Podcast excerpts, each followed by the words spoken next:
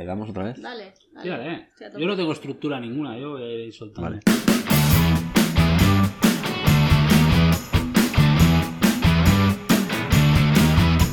¡Re bienvenidos! Muy buenas Hola. otra vez. ¿Qué tal? Muy bien. Tanto tiempo. Nos recordaréis del último capítulo. De capítulos anteriores como Ah, Conspiraciones de... 1. va- Vale, sí. ¿Qué pasa? No, que no me había acordado, tío. Ah, vale, es que ha pasado mucho tiempo normal. Cierto, cierto. Pues esta es la segunda parte de conspiraciones. Yes. Que resulta que es un tema que nos ha gustado tanto y nos lo hemos preparado y por tanto os lo vais a comer porque ya que hemos venido a hablar de nuestro libro. Total. En el primer capítulo que os recomendamos escuchar, Sí. Sí. Álvaro y Gilbert trataron el terraplanismo y si hemos llegado a la luna. Correcto. Eh, y la verdad es que con debates muy interesantes. Muy astronómicos. Salimos a hostias después, cuando no había Sí. micros, tío. Nos, nos costó reconciliarnos. Sí, sí. No es un capítulo plano, para nada. Como la Tierra, ¿no? ¡Pum! Gracias. Así está el nivel. O sea, lo que viene ahora no lo vais a creer. Estamos muy clickbait últimamente. Y nada, decir que sigo, que sigo por aquí. Sigo, Exacto. sigo por aquí. Aunque Nani, ¿Quién eres? a partir de- del último capítulo, crea más a Lambipur que a mí. Ya pasaba de antes, cariño, ya sabía cómo pensaba. Pero, que pero no. aquí sigo. Bueno, aquí sigues y además seguirás ya ahora mismo. Porque tú decidiste cuando te dimos toda esta playa de, de conspiraciones de las De que se podían ¿eh? hablar, has elegido como la más fácil de tratar, La más obvia. la, la más obvia, 11S. Alright. 11, ese sí. O sea, 11S, los atentados de las Torres Gemelas del 11 de septiembre. Cuéntanos, primero cuéntanos Bueno. qué es lo que se dice, ¿no? ¿Qué pasa? Primero, ¿qué pasó? El Porque 11, bueno, ya. hay mucha generación Z que a lo mejor no sabe qué pasó. No. Lo triste es lo viejo que me siento cuando hago memoria y recuerdo toda esta liada bien gorda que hubo en el 11 de septiembre de 2001 en, en el World Trade Center de Estados Unidos. Y es que las Torres Gemelas Las Torres Gemelas eran dos rascacielos los más altos de, de Nueva York, ¿no? Entonces, Sí, creo que sí. sufrieron Sí. un supuesto, repito, supuesto ataque terrorista. Falta esta, tío. Sí. Ay, ¿cómo se llama la periodista? ah, Gloria Serra. Eso. Intentaba eso. hacer un poco, Es que no emular un poco. quiere, no quiere colaborar. Eh, Tío, pues te sale igual, ¿eh? Alejandro le sale mejor. Claro, claro, yo no, no, no, Sí. no estoy preparado para ello. Y nada, eh, esa mañana de- del 11 de septiembre, en, la, en las dos torres hubieron dos impactos de, de dos aviones distintos y acabaron en- destruyendo ese, ese complejo De oficina, ¿no? de oficinas. Supongo que lo veréis, si no os ponéis YouTube, claramente, y veis cualquier vídeo que lo vais a poder, entre comillas, disfrutar, porque lo primero que quiero decir es que hubo un montón de, de gente que murió, bomberos, policías, los propios trabajadores que estaban en el edificio, y cualquier tipo de, de gracia o mofa o cualquier eso, no, o sea, es apartándola de todo el sufrimiento que, que se plasmó ahí en, en esos momentos. Sí, el, el- el hecho incontestable es que las, las Torres Gemelas sufrieron un atentado, lo que no se, lo que se pone en duda es el origen. ¿no? del, del atentado a lo mejor. Eh, las Torres Gemelas cayeron, no fue lo único que, que cayó además, si no recuerdo mal, que nos lo contará Pepe. Y bueno, y hubo como, no sé si fueron 3.000 o 4.000 personas fallecidas, más, bueno, hay gente que... Pero bueno, que como no quiero entrar en la tragedia de personal, ¿Cuál es la teoría oficial del origen? El origen es que el famoso Bin Laden que habéis oído hablar de él hizo un atentado contra Estados Unidos secuestrando unos vuelos que no saben todavía cómo, pero bueno, los secuestraron y atentaron contra, contra las torres impactando lo- los aviones para, pues, para crear el caos y destrozar todo aquello. Eh, uno de los pilares, que no es de los que tenían las torres, primer- Oh, shit. primera piedra. Uno de los pilares que donde sostienen esto es el, en el ataque en sí, que vamos a, vamos a hacer un poco de recopilación y pensando en, en Estados Unidos. Vale, Estados Unidos tiene la mayor flota del ejército de cazas, eh, la mayor seguridad nacional llevada a la enésima potencia, es una potencia mundial, o sea, su poder militar es brutal. Y si hacemos un poco, eh, si pensamos un poco en retrospectiva, aunque fuera 2001, realmente ha pasado casi 20 años, pero es hace nada, siguen teniendo toda la tecnología que tenían, son punteros. Y la primera pregunta que lanzo es, y os la lanzo a vosotros, ¿cómo en ese espacio aéreo pudieron entrar los aviones sin ser derribados antes si los habían secuestrado, en teoría, terroristas? Ya, ya.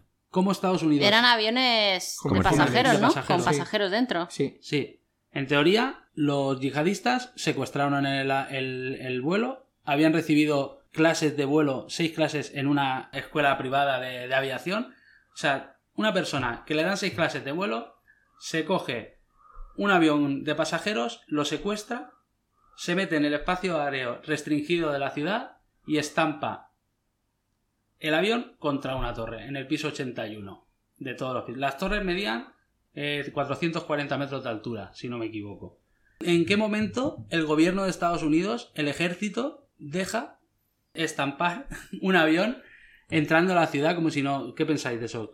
Ah, yo lo veo completamente inverosímil. En Estados Unidos coges un ultraligero o un dron hoy en día y como te salgas de, de- de- la parcela, al segundo tienes, tienes al ejército ahí O, o te lo derriban. Es que es, es un, es, una, es un país que dispara y luego pregunta. Es que no, no le veo Bueno, pero est- no, no estamos hablando de derribar un ultraligero un dron, estás hablando de tomar la decisión de reventar un avión con pasajeros dentro. Sí, sí, y no será el primero que... sin que haya pasado nada todavía. Eso es lo- Pero no es el primero que se revienta en la historia. Han habido ataques y han Sí, habido... pero no encima de Nueva York.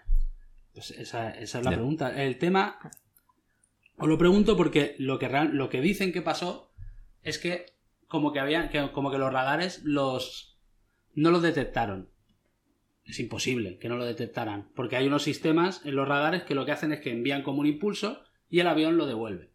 Claro. Si el avión no contesta, no es detectable. O sea, es decir, ahí es cuando salta la alarma de decir, oye, no hay conexión. En cuanto no hay conexión, automáticamente, por ley, sale un caza y hace un seguimiento. La velocidad del caza es 20, 30, 40 veces más que la de un avión comercial. En cualquier, en cinco, cuestión de 5 minutos, desde el aviso, se puede plantar al lado. Ya. Lo primero es que el vuelo, desde que, lo, desde que raptan el avión hasta que lo estampan, pasan unos 40 minutos. 40 minutos. Claro. Vale, en ese es tiempo hay más de- hay un- es, es más que suficiente como para que el ejército pueda intervenir, porque no hay comunicación. O sea, si tú raptan el- si raptas el avión, sabes que lo has que lo has raptado. Podría haberse intervenido. Si ven que está yendo a Nueva York y que va a, sur- eh, que va a pasar la ciudad, han tenido tiempo previo para poder destruirlo. No lo hacen. Claro, hecho de que derribarlo Claro, es como- derribarlo tampoco era... Es elegir la, la- la menos mala de las opciones. Derribarlo no era una opción, entiendo, ¿no? Es decir, es como... También convengamos que 40 minutos para tomar una decisión de ese tipo no me parece tanto tiempo, ¿eh? No, pero supongo No, no, que ya hay, no, hay no. protocolos Es que el establecidos. protocolo, Ya. ahí es donde voy. El protocolo se cambió tres meses antes. Ah, sí. Era una acción rápida Eso sí Y, que era y tres meses antes se cambió el protocolo a una acción lenta. ¿En Y serio? tenían que dar la- el visto bueno desde... de- es como decir, como me tiene que dar el visto, no el presidente, pero el, el organi- eh, Pasan el más organismo. filtros. Exactamente. Directamente tiene que dar el aviso para que pudieran salir a intervenir. Ya, ya, ya. Entonces, es como decirle al policía, eh, a un bombero, se está quemando ese edificio, Pero... pero el alcalde no me coge el teléfono. Ya. No lo puedes apagar. Vale, Carece vale. de sentido. Y esas normas, eh, ahora no, no voy a hacer hincapié porque lo, voy, a, voy a sincerarme. Esto lo he estado escuchando en diferentes podcasts y tal mientras me iba a currar. y no podía tomar nota porque iba en el coche. Pero bueno, os la suelto. Si queréis indagar, os invito que hay un montón de paginitas y un montón de, de vídeos donde, donde dicen este tipo de cosas.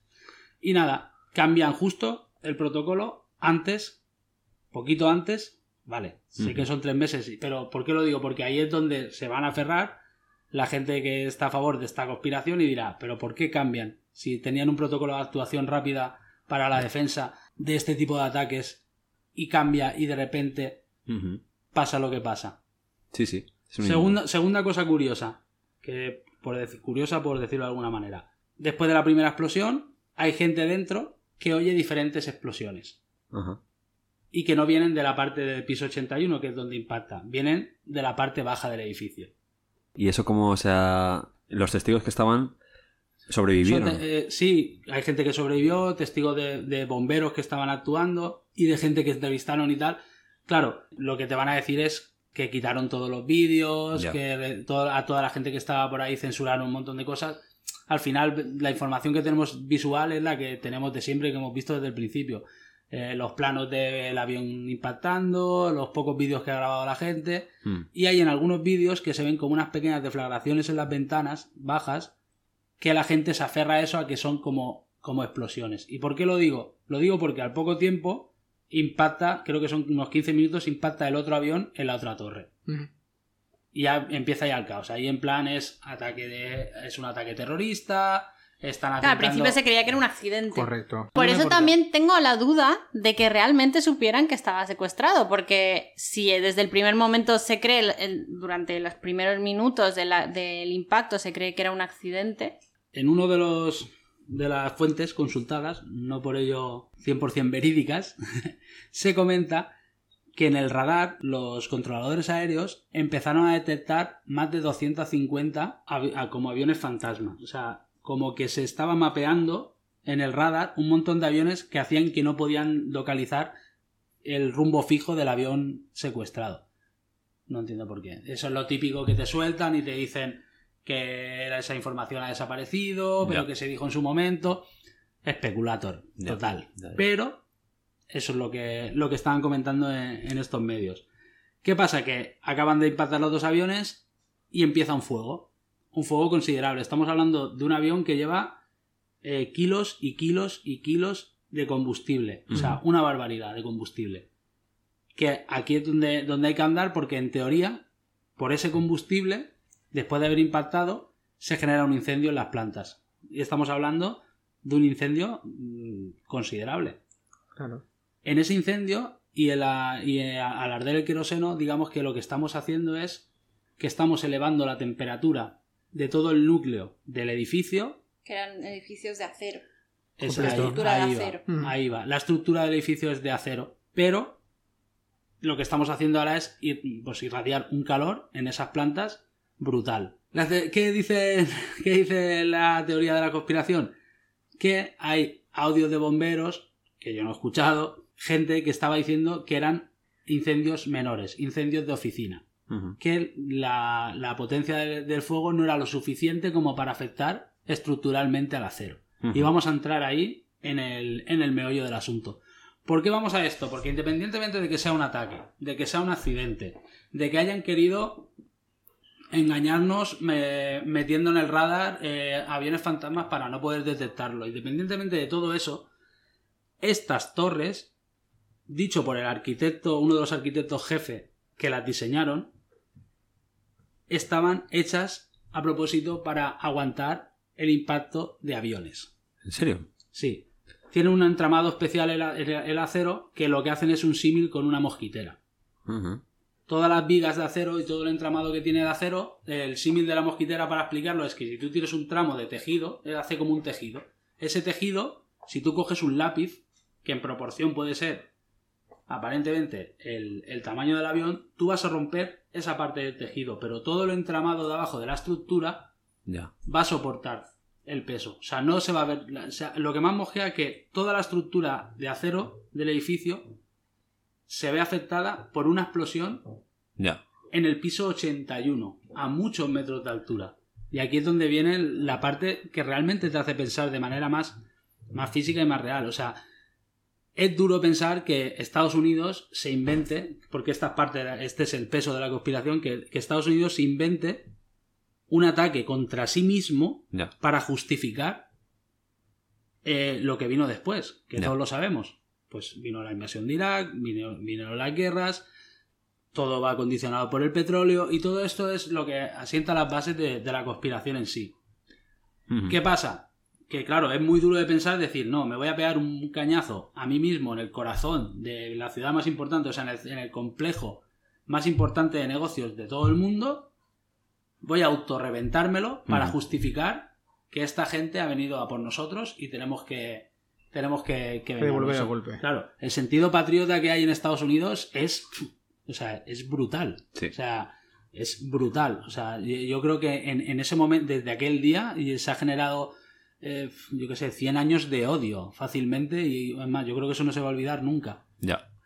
Eh, y entonces, claro, la conspiración viene a decir que existe la posibilidad de que Estados Unidos haya hecho este atentado a posta para justificar la entrada en los países árabes para manejar pues todo el siglo XXI de combustibles fósiles como es el petróleo, que es lo que tienen ellos. Sí. Y no es más fácil negociar con Bin Laden o la familia Bin Laden que hagan ese atentado en lugar de organizarlo ellos mismos. No, claro. Ahí viene el meollo. Pero es Claro. igual de, es igual La de grave. familia vi- la Ya. familia- Sí, sí, pero digo, si puestos a buscar un esto, pero... Pero La familia Bush- co- cojo unos aviones y los estrello. Es más simple que tener que negociar No, con no, alguien. pero me No, porque encanta. eso cae sobre tu conciencia. Pero es que, pero ¿Conciencia? eh, me, mola, me mola que entres por ahí porque la familia Bin Laden, de antes, de bastante antes, estamos hablando de George Bush, pero del padre, tiene relaciones con la familia Bin Laden. Y tienen negocios y, y- y multimillonarios con la familia Bin Laden. Y entonces, ahí vienen las sospechas también por parte de, la- de las conspiraciones de decir, vamos a ver, ¿por qué estas dos familias tan poderosas tienen tanto en común y ahora resulta que el hijo es el que ha orquestado todo para atentar contra Estados Unidos. En- cuando es, cuando es una, viene de una familia completamente multimillonaria. O sea, no estamos hablando. O sea, te venden al Bin Laden que vive en cuevas cuando es un tío que ha estudiado en Estados Unidos, que ha sido, que ha tenido formación, que tiene un. Vale, pero ahí sí que... Todo lo demás puedo llegar a cogerlo con pinzas, decir, bueno, vale. Pero el solo, simplemente decir que porque es una persona multimillonaria, pues no puede pensar en... No, no, no digo que esto, no piense. eh, yo creo que el componente ideológico que pueda tener eso es bastante relevante también, ¿eh? sobre Mm. todo viendo de- viniendo del terrorismo yihadista. Igual que vemos gente que se inmola. Sí, sí, sí, sin- eso, eso no necesariamente tiene por qué ser gente ignorante, es gente que a lo mejor su convicción es tan Tan fuerte. férrea y, tan- y la religión está por encima de todo. A mí es que me cuesta mucho pensar que, que todos los terroristas son ignorantes. O sea, me No, cuesta no, no. Al racionalizar. revés, hay algunos que son muy inteligentes y están Mm. metidos en, en fregados muy serios. Pero lo que quiero decir que sí que tenían relación. O sea, o sea no es. Hay lo, que, lo que me Sí, refiero sí, es la que, relación está aprobada, o sea, que tenían negocios y, y que, tal, hay, y que había así. intereses en sí. Mm. Sí, sí. Entonces, han reventado las dos torres, está el fuego, tenemos la relación del, presidente, del propio presidente con los Bin Laden. Luego, otro detalle también que me ha hecho un montón de. que me ha despertado un montón de curiosidad. Resulta que uno de la- el, her- el hermano de George Bush, del hijo, uno de los hermanos, era el encargado de la empresa de seguridad que, que- que custodiaba las dos torres. Mm. Y resulta que durante unos meses antes habían habido cortes de electricidad cuando nunca habían habido cortes de electricidad para trabajos de mantenimiento. ¿Vale? Sí. ¿Y por qué digo esto? Porque voy a enlazar. Conforme estaban ardiendo las torres, al poco tiempo se ve la imagen que la torre colapsa. Según las fuentes oficiales, debido a la temperatura de, de la combustión, el acero pierde sus propiedades. Vamos a decir, el acero, para perder sus propiedades, tiene que alcanzar una temperatura de entre 650 y 1200 grados centígrados. Los propios arquitectos garantizaban, y el acero estructural que se estaba utilizando, te garantizaba que iban a aguantar, y en menos, y no, y no habían transcurrido dos horas, y la torre se derrumba. Aquí dicen que hay gente, o sea, testigos, que han oído explosiones antes del derrumbamiento. Vale, hay un fallo estructural. Me lo creo. Dios puede haberlo. Ha habido una temperatura, no sabemos a cuánto está ascendiendo eh, la temperatura debido al queroseno que se está quemando del avión. Recordando que es en la planta 81, de la 70 a la 81 por ahí, no recuerdo bien. ¿Qué pasa? Que el edificio colapsa y cae. Pero ¿cómo cae el edificio? Cae a plomo, planta sobre planta. Sí. Planta sobre planta. Estamos Pero hablando. para eso estaba, estaba diseñado para eso, ¿o no? No, No. no, no, di- no No. diseñas un edificio para no, no puede, colapsar. no, no puede caer así. Pero Lo- el propio peso, además, como el avión seccionó el, el, el edificio. Ya, pero imaginemos, Pero la el falla- avión cae por un lado. El fallo del impacto haría claramente que el fallo estructural vendría por, Por por, un- por la parte lado. del impacto. Entonces Claro. te tendría que haber tumbado. O sea, si el fallo de la estructura hubiera sido por el impacto del avión, lo más probable es que no estamos hablando de los muertos que habrían muchísimos más y estaríamos hablando que la manzana estaría afectada en torno a 300 o 400 metros porque la torre caería lateralmente una vez venza O al menos una parte de ella. parte de ella. Claro, claro. O sea, aquí lo que, lo que más impacta de todo, independientemente de que sea un ataque terrorista, de que sea eh, eh, cosa de Estados Unidos o de, o de Bin Laden, lo que impacta realmente es que en cuestión de minutos la torre colapsa y se desmorona planta sobre planta, cayendo en el mismo sitio. Prácticamente está claro que, eh, que alrededor hay daños. O sea, Sí, sí. o sea, es impepinable. Estamos hablando de un rascacielos de medio kilómetro de altura. Mm. Si no hay daños alrededor con el derrumbe, apaga y vámonos. Pero ¿qué pasa? Que es inverosímil. Pero es que la otra torre cae a plomo igual. O sea, es que estadísticamente, que haya un fallo estructural. A diferentes alturas, porque la el segundo avión pega a otra altura y de- Sí. que, que pega al primero y que caiga conforme cae. O sea, es que yo creo que os ponéis un vídeo de, una- de- de demoliciones del Discovery Channel. Ya. Se parecen mucho. Y os ponéis el vídeo de las Torres Gemelas Está hecho a propósito. y van a plomo los dos. La Sí. teoría de las conspiraciones muchas veces lo que te están hablando es que si la estructura estuviera haciendo la fuerza real que tiene que hacer, el, el edificio no cae en 10-12 segundos. Hubiera tardado unos 90 segundos. Esto-. Mm. Y que podría afectar tanto a las plantas inferiores realmente. Claro, claro. Y se está dañando el material, pero en una planta 50 hacia abajo el material estará bueno, frío, ¿no? Pero es decir, Claro, no afecta. no irradia tanto hacia abajo. Exactamente. Voy a contar otra, otra cosita que, que me ha gustado un montón. Y es que el señor Larry Silverstein Sí. era el, el dueño de- del complejo del World Trade Center. Es un empresario de estad- estadounidense, claro está. Ese día no estaba en la torre. Justo, tío. ¿Qué? Justo. Joder, leche de... 30 putos años desayunando en el mismo restaurante a las 8 de la mañana, el restaurante Windows, si no me equivoco, desayunando en el restaurante, y ese día ni él ni sus hijos que trabajaban allí Estaban en la torre. estaban en la torre. ¿En serio? ¿Y dónde estaban? No, no, ni idea. No Vale. estaban. No estaban en la torre. Y están vivos. Claro, claro, claro, que están vivos. Pero es que otro detallazo de este tío, que, vamos a ver, sé que es un poco a lo mejor con lo que estoy diciendo parece que me esté posicionando mucho, pero es que me vengo un poco arriba. Este tío, justo antes, es que brutal, es que brutal, las casualidades. Antes de, en el año 2000, como que sacaron a concurso al Estado el, el complejo y lo volvió a pillar él. O sea, era mío y como que lo sacan a concurso y vuelvo, y, y vuelvo yo a poner, o sea, soy el que más puja y me lo llevo yo. Pero me lo llevo firmando una cláusula en que en un seguro de 4 billones, B, B con B, 4 billones de dólares, en España dijeron que eran 3.500 millones, pero bueno, hacer la media, como si cogéis la, la, Billones americanos. Billones, billones. 4 billones de dólares con una cláusula que por si había ataques aéreos contra las torres. ¿En serio? ¿Qué? Sí, y terroristas. Ataques terroristas y... Si eso sucedía, este hombre se llevaba esa indemnización. Exactamente, se lleva la indemnización de, de la zona. Claro, este, este hombre es el que alardea en decir, voy a reconstruir el complejo. Y es el que ha reconstruido el complejo. Mm. O sea, que ha hecho la nueva torre y que está haciendo todo, todo el tinglado.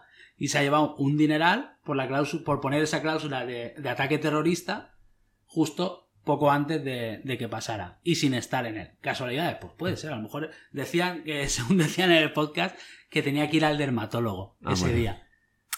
Tiene, yo, es un tío que tiene dinero para que el dermatólogo Vi- viva en su casa. vi- viva en la, en la misma torre, ¿vale? Pero bueno, no vamos a cuestionarlo. Simplemente son curiosidades. Mm, Yo también puedo contratar un médico sin ser millonario que venga a mi casa, pero oye, pues si, voy a la- si tiene una consulta, voy a la consulta, ¿no? Sí, sí, pero simplemente si lo digo por, por, por dar datos curiosos dentro Sí, de, sí, sí. dentro de la, de la liada. Está curioso, sí. Pero bueno, lo que quiero decir, con todos los arquitectos que lo diseñaron, lo diseñaron para, si no me equivoco, para un 707 que era en la época, que era el avión más grande que había y podía aguantar varios impactos de ese avión. Impactaron aviones más pequeños y en, y en partes altas. Y sobre todo el derrumbe. Para mí el derrumbe ahí es donde hace aguas eh, el, el sueño americano. No me lo creo. No me lo creo. Me creo que, que tengas contactos con, con las células yihadistas, que haya sido un ataque terrorista realmente, pero que eso cayera como cayó, a mí me mata. Porque es que encima la Torre 7, que está detrás, no impactó ningún avión y también cayó.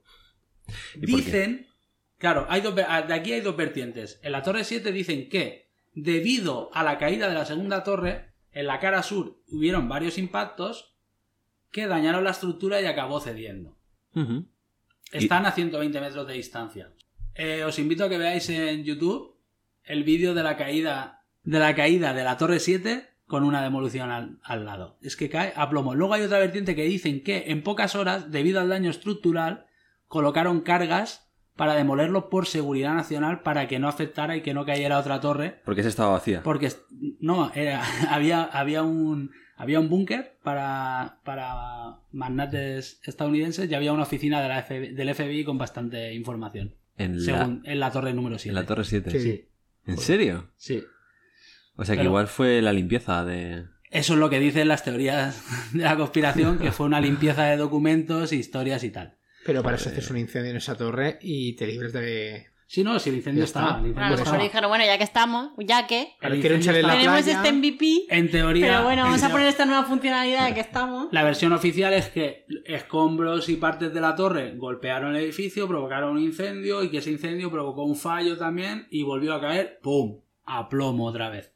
O sea, si es que Fue todo en cadena. fue todo en cadena. Yo creo que ahí se columpiaron un poquito. Con la Torre 7 yo creo que es un poquito marronero. Luego, de, de- debido No sé. aquí a la- al, al tema de la caída, de la caída de, de la demolición o no de las torres o del colapso, como queráis verlo, cada uno puede estar, a- o sea, puede pensar lo que quiera, viene la, la famosa viga. Es una viga que aparece en unos bomberos trabajando y, apa- y- y aparece una, vi- una viga cortada en ángulo. Entonces, claro, todos los conspiranoicos ya se, se aferran a eso de decir, es que esto, por huevos, que, lo ha, que ha tenido que ser una demolición. Porque no puede quedar una viga de acero cortada en ángulo de esa manera. Ya.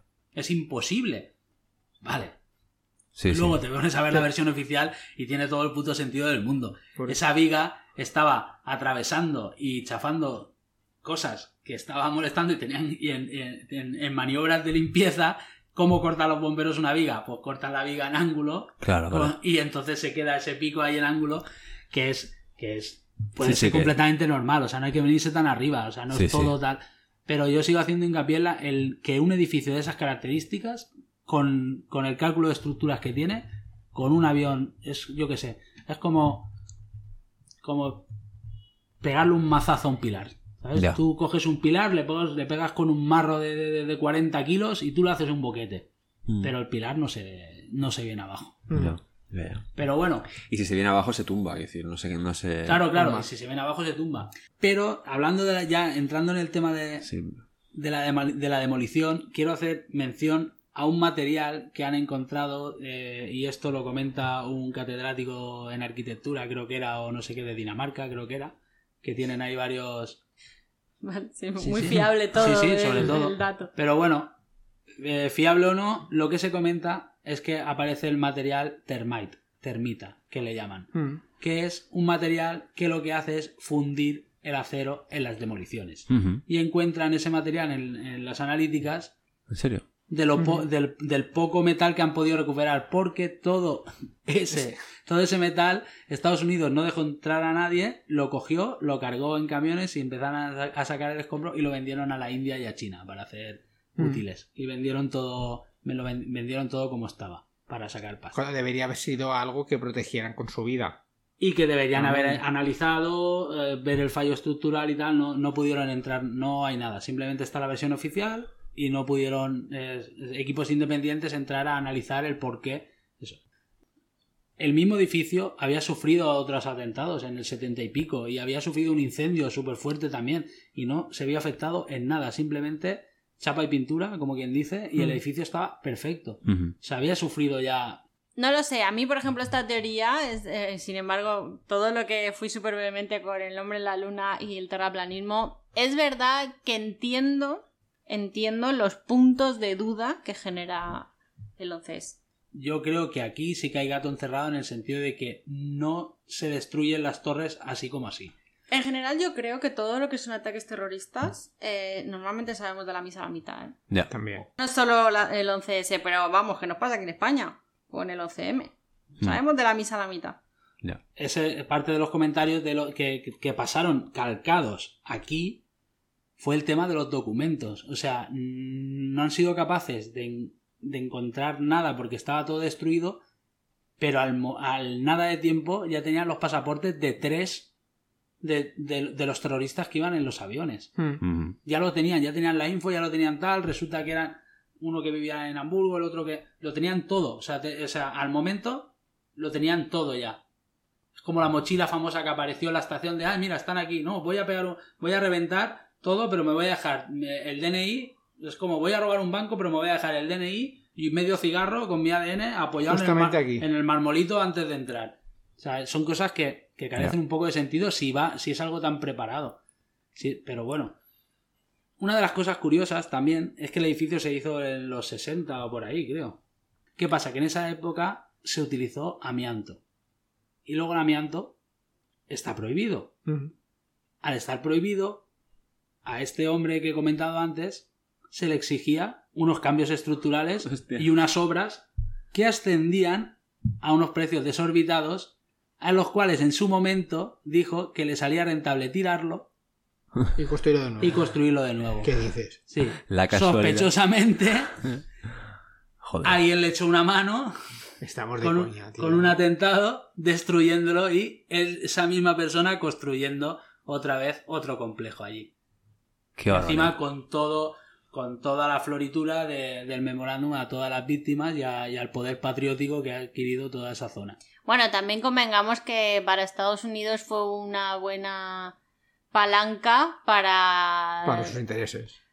Sí, ya. bueno, aparte para los intereses políticos o geopolíticos que ta- estaban en ese momento y para justificar la guerra de Irak, eh, fue también un buen trampolín para, para sancionar la ley patriótica, la Patriotic Act, y ¿Eso qué es? Es, es una ley para básicamente quitarte todos tus derechos si eres eh, sospechoso de, Tal terrorismo. de De- terrorismo. O sea, día- da igual que seas americano, extranjero, o sea, es en plan, vale, todo esto que tenemos aquí de, de que eres culpable hasta que se demuestra lo contrario, el 72 horas de detención, todo eso, nada, hasta luego. Tienes cero garantías procesales si eres un, sospechoso. un sospechoso de Pues, terrorismo. pues últimamente Trump está tildando de terroristas a- al, al cualquiera que no se le cruce. Y se está cogiendo a esa misma ley que se, que se impuso eh, después justo exactamente Sí, sí. de eso. Claro, y casi 10 años, de- 20 años después.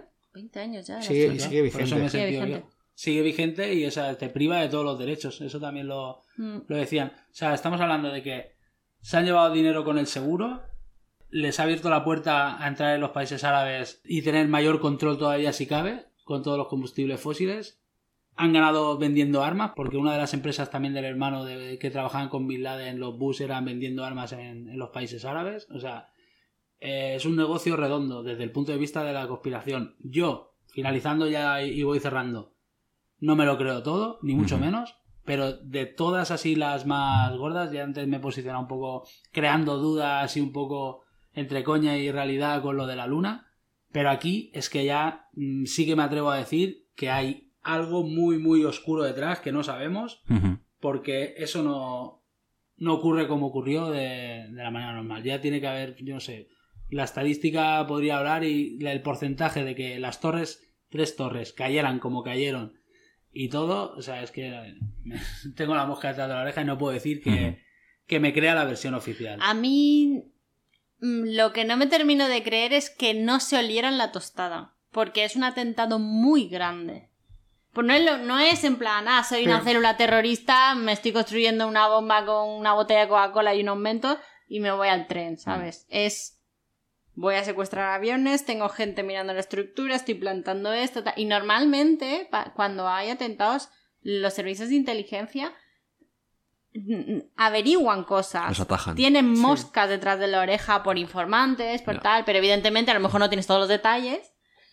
Pero no. O, o, de hecho, por eso pasa, ¿no? Cuando estás en alerta.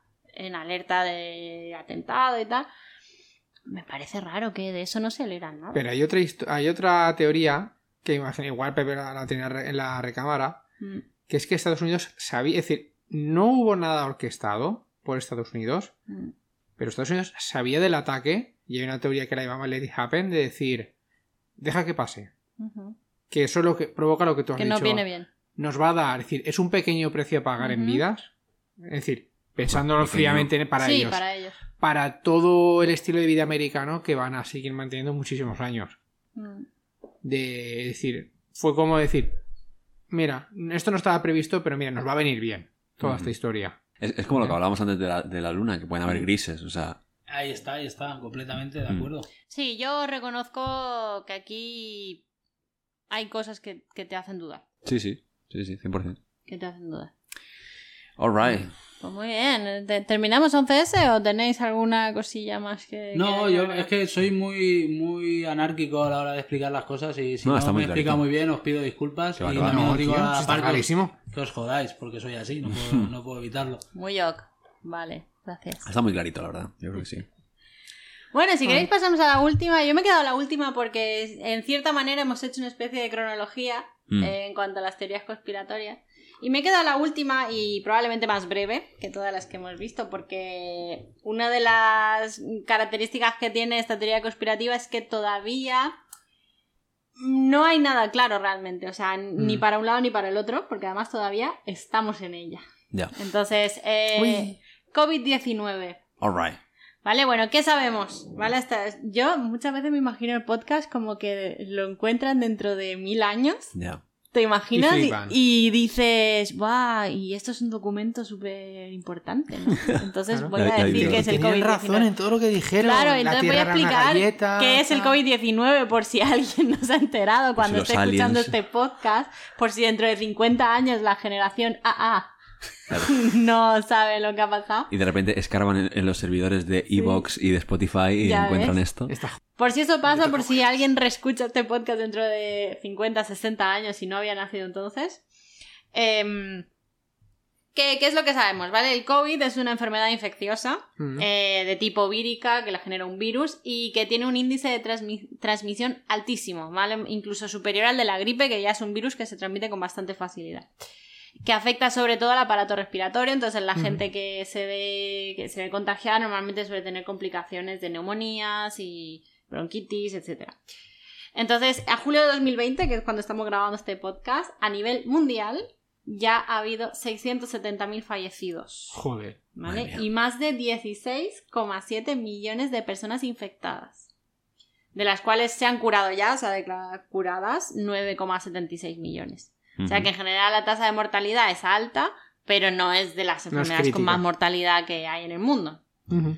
La causa de los- del virus es un brote que se. Es decir, que cuando se, gen- se encontró el virus, mm, era la primera vez que nos encontrábamos con él. Es decir, se sabía cosas de virus similares. En animales, ¿no? en animales y tal, pero ninguno con la cepa del COVID-19. Era completamente nuevo para la ciencia, por decirlo así. Y se originó por primera vez en diciembre de 2019 en la ciudad china de Wuhan. Eh, a día de hoy todavía no existe tratamiento, ni hay vacunas, ni nada efectivo para tratarlo. Entonces, bueno, ¿dónde está la...? Yo creo que el, el problema del COVID es que primero todavía seguimos metidos en él, Mm. estamos dentro de todo este problemón que se le vino a la- al mundo. Sí. Y luego ha habido, mm, ha habido muchas cosas, ¿no? Como decir, de verdad. Eh, yo me voy a centrar en otros, en otros temas, pero una de las cosas que sí que se ponía muy en tela de juicio es la transparencia de China a la hora de eh, trasladar El problema. el problema, ¿no? Entonces decían, no, no, diciembre de 2019 no, esto lleva pasando un montón más de tiempo. Mm. O cosas así. Yo, francamente, tengo ahí mis dudas. Yo creo que los chinos, bueno, evidentemente no dejan de ser un país eh, no democrático y opaco, pero yo creo que ante una cosa así. O sea, no termino de ver que no hayan sido transparentes respecto a el trasladar la enfermedad. No, yo no creo que haya pasado. Pero bueno, estoy Vale. adelantando aquí mi. Mm. Pero bueno, en general, para que, para que estemos situados, ¿qué es lo que genera dudas? ¿Dónde está la teoría de la conspiración en el COVID? ¿no? Y yo he, he identificado tres ejes fundamentales de conspiración a- en el COVID. El primero está en el origen de la enfermedad. Aquí tenemos un grupo de teorías conspirativas. Sí. Luego tenemos otro grupo de, eh, que está en torno a las cifras de muertes e infectados. Y una tercera rama que son los tratamientos milagro del COVID. Vale. ¿Vale? Entonces, por tratar así como de menos a más importante, tenemos la parte de las cifras de muertos e infecciones, ¿no? Entonces, no creo que podamos clasificar esto como una teoría de la conspiración, pero sí que es cierto que durante los primeros meses de la pandemia los números no estaban claros. Eh, los criterios para contar no eran universales en todos los países. Eh, yo creo que la parte de la conspiración aquí estaba en que había países como Alemania, por ejemplo, que presentaban números bajísimos respecto a países de, Mm. de alrededor de Europa, ¿no? Entonces, claro, eso llamaba mucho la atención. Eh, que esto... Claro, ¿y dónde estaba la trampa ahí? Que se sabía, ¿no? Un poco como lo del SIDA, ¿no? Porque el COVID no es el COVID el que mata, sino que el COVID La agrava complicación. a- complica eh, patologías subyacentes. Entonces, claro, si tú, esta persona ha muerto de neumonía, pues yo pongo que ha muerto de neumonía, no pongo que ha muerto de COVID. Mm. Entonces, habría que a lo mejor analizar más en Claro. detalle. Pero es que el COVID no es una causa de muerte. Nunca ha Exacto. sido nunca lo será. Exacto, entonces a lo mejor habría que analizar un poco más en detalle esas, esas cifras para ver, oye, pues si a lo mejor ha habido un repunte de muertes por neumonía, pues a lo mejor sí que podemos atribuirlo a, a esta pandemia, ¿no? Claro. Entonces, quería mencionarlo porque sí que es verdad que ha sido algo. Ahora parece que ya no se está, no se está haciendo tanto hincapié en esto, pero recuerdo que al principio de la pandemia era algo que estaba muy en boga, Mm. el tema de las cifras, de por qué Sí, no sí. concordaban, porque unos países más, incluso dentro de, pro- de España mismo, sigue sin haber un criterio claro de cómo contabilizar Me parece mentira. contagiados. Porque luego está el tema de que eh, tienes contagiados, pero que si yo estoy contagiada, pero te dicen, vale, quédate en tu casa. O sea, si no estás grave, quédate en tu casa y no te hagas la prueba. Entonces nadie sabe que estoy contagiada. Yo as- asumo que a lo mejor estoy contagiada, me quedo aquí y no digo nada. Sí, sí. Entonces, claro, es verdad que todo genera mm, Una incertidumbre brutal. incertidumbre, entonces no sabes hasta qué punto te están diciendo la verdad, no sabíamos... Dices, bueno, sé que si el gobierno sale y me dice que hoy han muerto mil y pico personas, pues sé que como mínimo han muerto mil y pico personas. Claro, como mínimo, claro, Como exacto. mínimo. O sea, solo te puedes Sí, sí. porque probablemente sea más Mucho gente y no me la están diciendo. Sí, pero que puede parecer una tontería, pero yo lo veo súper relevante. El hecho de engordar o adelgazar las cifras con este tipo Mm. de técnicas eh, puede tener consecuencias bastante fuertes. Realmente más que una teoría de conspiración todo esto era más una cuestión política y de imagen. Sí, tal cual. Era de, de, de imagen de, mirad, ¿no? En nuestro país somos súper eficientes, aquí eso es no súper relevante. No más de dos claro. o tres casos aislados. Pues muy Claro. relevante. Pero si te das cuenta, eh, llevándolo a la conspiración, estamos hablando de países como China, como Alemania, como el propio Estados Unidos también, que la ha liado pardísima con, Mm. con el COVID. Son países que tienen un histórico de opacidad o de, o de no contarlo todo porque han tenido mucho poder también. Y Mm. China, a lo mejor, lo que estabas comentando antes, Ujú. es eso. A lo mejor es- estaba, ¿sabes? Quedándose atrás con la información, como diciendo, siendo muy cauto y posiblemente no dando todos los datos que tenía que dar. Y Alemania igual, eh, los, los contagios súper bajos, las muertes súper bajas, alardeando de un sistema sanitario brutal. Yo dudo que Alemania hoy en día tenga un, sistema sanitario mejor que el nuestro. A lo mejor nosotros lo que hemos puesto es más la cara y hemos dicho, no, Mm. señores, es que no- aquí estamos sufriendo esto al 100%. Claro. Y estamos di- y, y parte de conspiración política sí que hay. Sí, a- a aquí lo que hay es un tejemanejo grandes. político, sin Sí, porque, duda. porque es que, por, eh, por ejemplo, las consecuencias que puede tener, los estamos viendo ahora con los, eh, eh, los problemas que están viendo en el turismo, ¿no? De que hay muchos países que recomiendan desde el gobierno que no se viaje a España y tal. Y eso puede, o sea, puede marcar la diferencia en el desarrollo de un país. Es decir, yo, yo, por ejemplo, justo esta mañana me ha hecho muchísima gracia porque por primera vez he visto en, en YouTube, en los anuncios de los vídeos, me están apareciendo anuncios de turismo de Portugal. O sea, y, y me ha llamado la atención porque realmente nunca, nunca los había visto con tanta frecuencia como, como están ahora apareciéndome, por lo menos a mí. Y aunque puede que no tenga nada que ver, yo he visto una conexión bastante clara con... Están, están recomendando no ir a España. Probablemente todo el mundo que antes tenía esa opción se va a considerar las alternativas como Portugal. Mm. Encaja, te quiero decir, a, a lo mejor están aprovechando esa oportunidad. Y esa oportunidad puede ser un repunte en, el- en la economía de un país, ¿no? Bueno, la verdad es que no tengo contemplada entre las teorías de la conspiración que todo esto sea un movimiento magistral orquestado por Portugal No, hombre, no. para claro. socavar Es el potencial Que va, que va, turístico no. de España, Es pero cocina. podría caber, ¿eh? Pero desde el punto de vista Podría de otros países sí que puede ser que la parte sur más afectada de Europa se, se empobrezca más todavía y Sin duda, no, no hay que olvidarse que aquí otra de las grandes afectadas ha sido Italia. Mm. Muy sí. duramente. Duramente. Eh, bueno, luego también, eh, cifras aparte y tal, otro de los... Claro, es que todavía es muy reciente, ¿no? Entonces no ha habido tiempo, no hemos, no hemos pasado para nada la parte peligrosa de la enfermedad, no la hemos No. superado, no tenemos tratamiento, sigue habiendo contagiados, sigue habiendo focos. Em, pero uno de los problemas que ha habido ha sido el tema de los tratamientos milagros. O sea, ha habido eh, informes y ha habido estudios científicos que apoyaban unos tratamientos y luego se han retirado porque se ha visto que la fuente de la información no era fiable. Y entonces, esto que ha pasado, o sea, eh, por ejemplo, cuando salió todo el tratamiento de la y cloriquin, cloroquina, Clorexidina. La clorex- bueno. Ah, sí. este que Trump toma porque sí, ¿vale? Ah, sí. Eh, bueno, claro, se veía que era un componente, habían dicho, no, es un tratamiento que era súper efectivo contra la malaria, y nos hemos dado cuenta que, uh, casualmente le hemos dado este medicamento a otra persona y ha mejorado y tal. Y claro, y entonces se publicaron varios estudios en revistas científicas eh, apoyando esto, basado en experimento, un poco claro, eh, por la premura, pues empezaron a... que a mí eso me, me sorprende mucho, ¿no? O sea, de repente un médico dice, mira, te voy a dar esto, a ver si funciona. Es- son experimentos sobre gente, sin más. Pasa que el, el el fármaco ya está probado, entonces no hay, no hay barreras contra eso. Pero luego es- esta gente lo que pasaba es que de repente hubo un, un científico catalán que se puso a leer el artículo que estaba apoyando el tema de los tratamientos con la hidroxicloroquina, creo que se llama. Sí. Em, y decía, momento, o sea, las fuentes de este estudio, o sea, ¿en qué, en ¿Qué qué se basa? cifras te has basado, no? Y claro, y luego empe- empezó a rascar, rascar, y todos los estudios que apoyaban eso estaban hechos a través de datos proporcionados por una empresa dedicada a vender datos Vaya. eh, de médicos, ¿no? Para estudios, etcétera. Claro, el problema era que decían, vale, ok, si el problema no es que me vendan los datos porque es una base de datos, la gestionas tú, la recolectas, tal, quiero los datos de los pacientes. Porque quiero comprobar que esto realmente ha pasado. Porque estoy viendo que me estás diciendo que en África esto ha funcionado.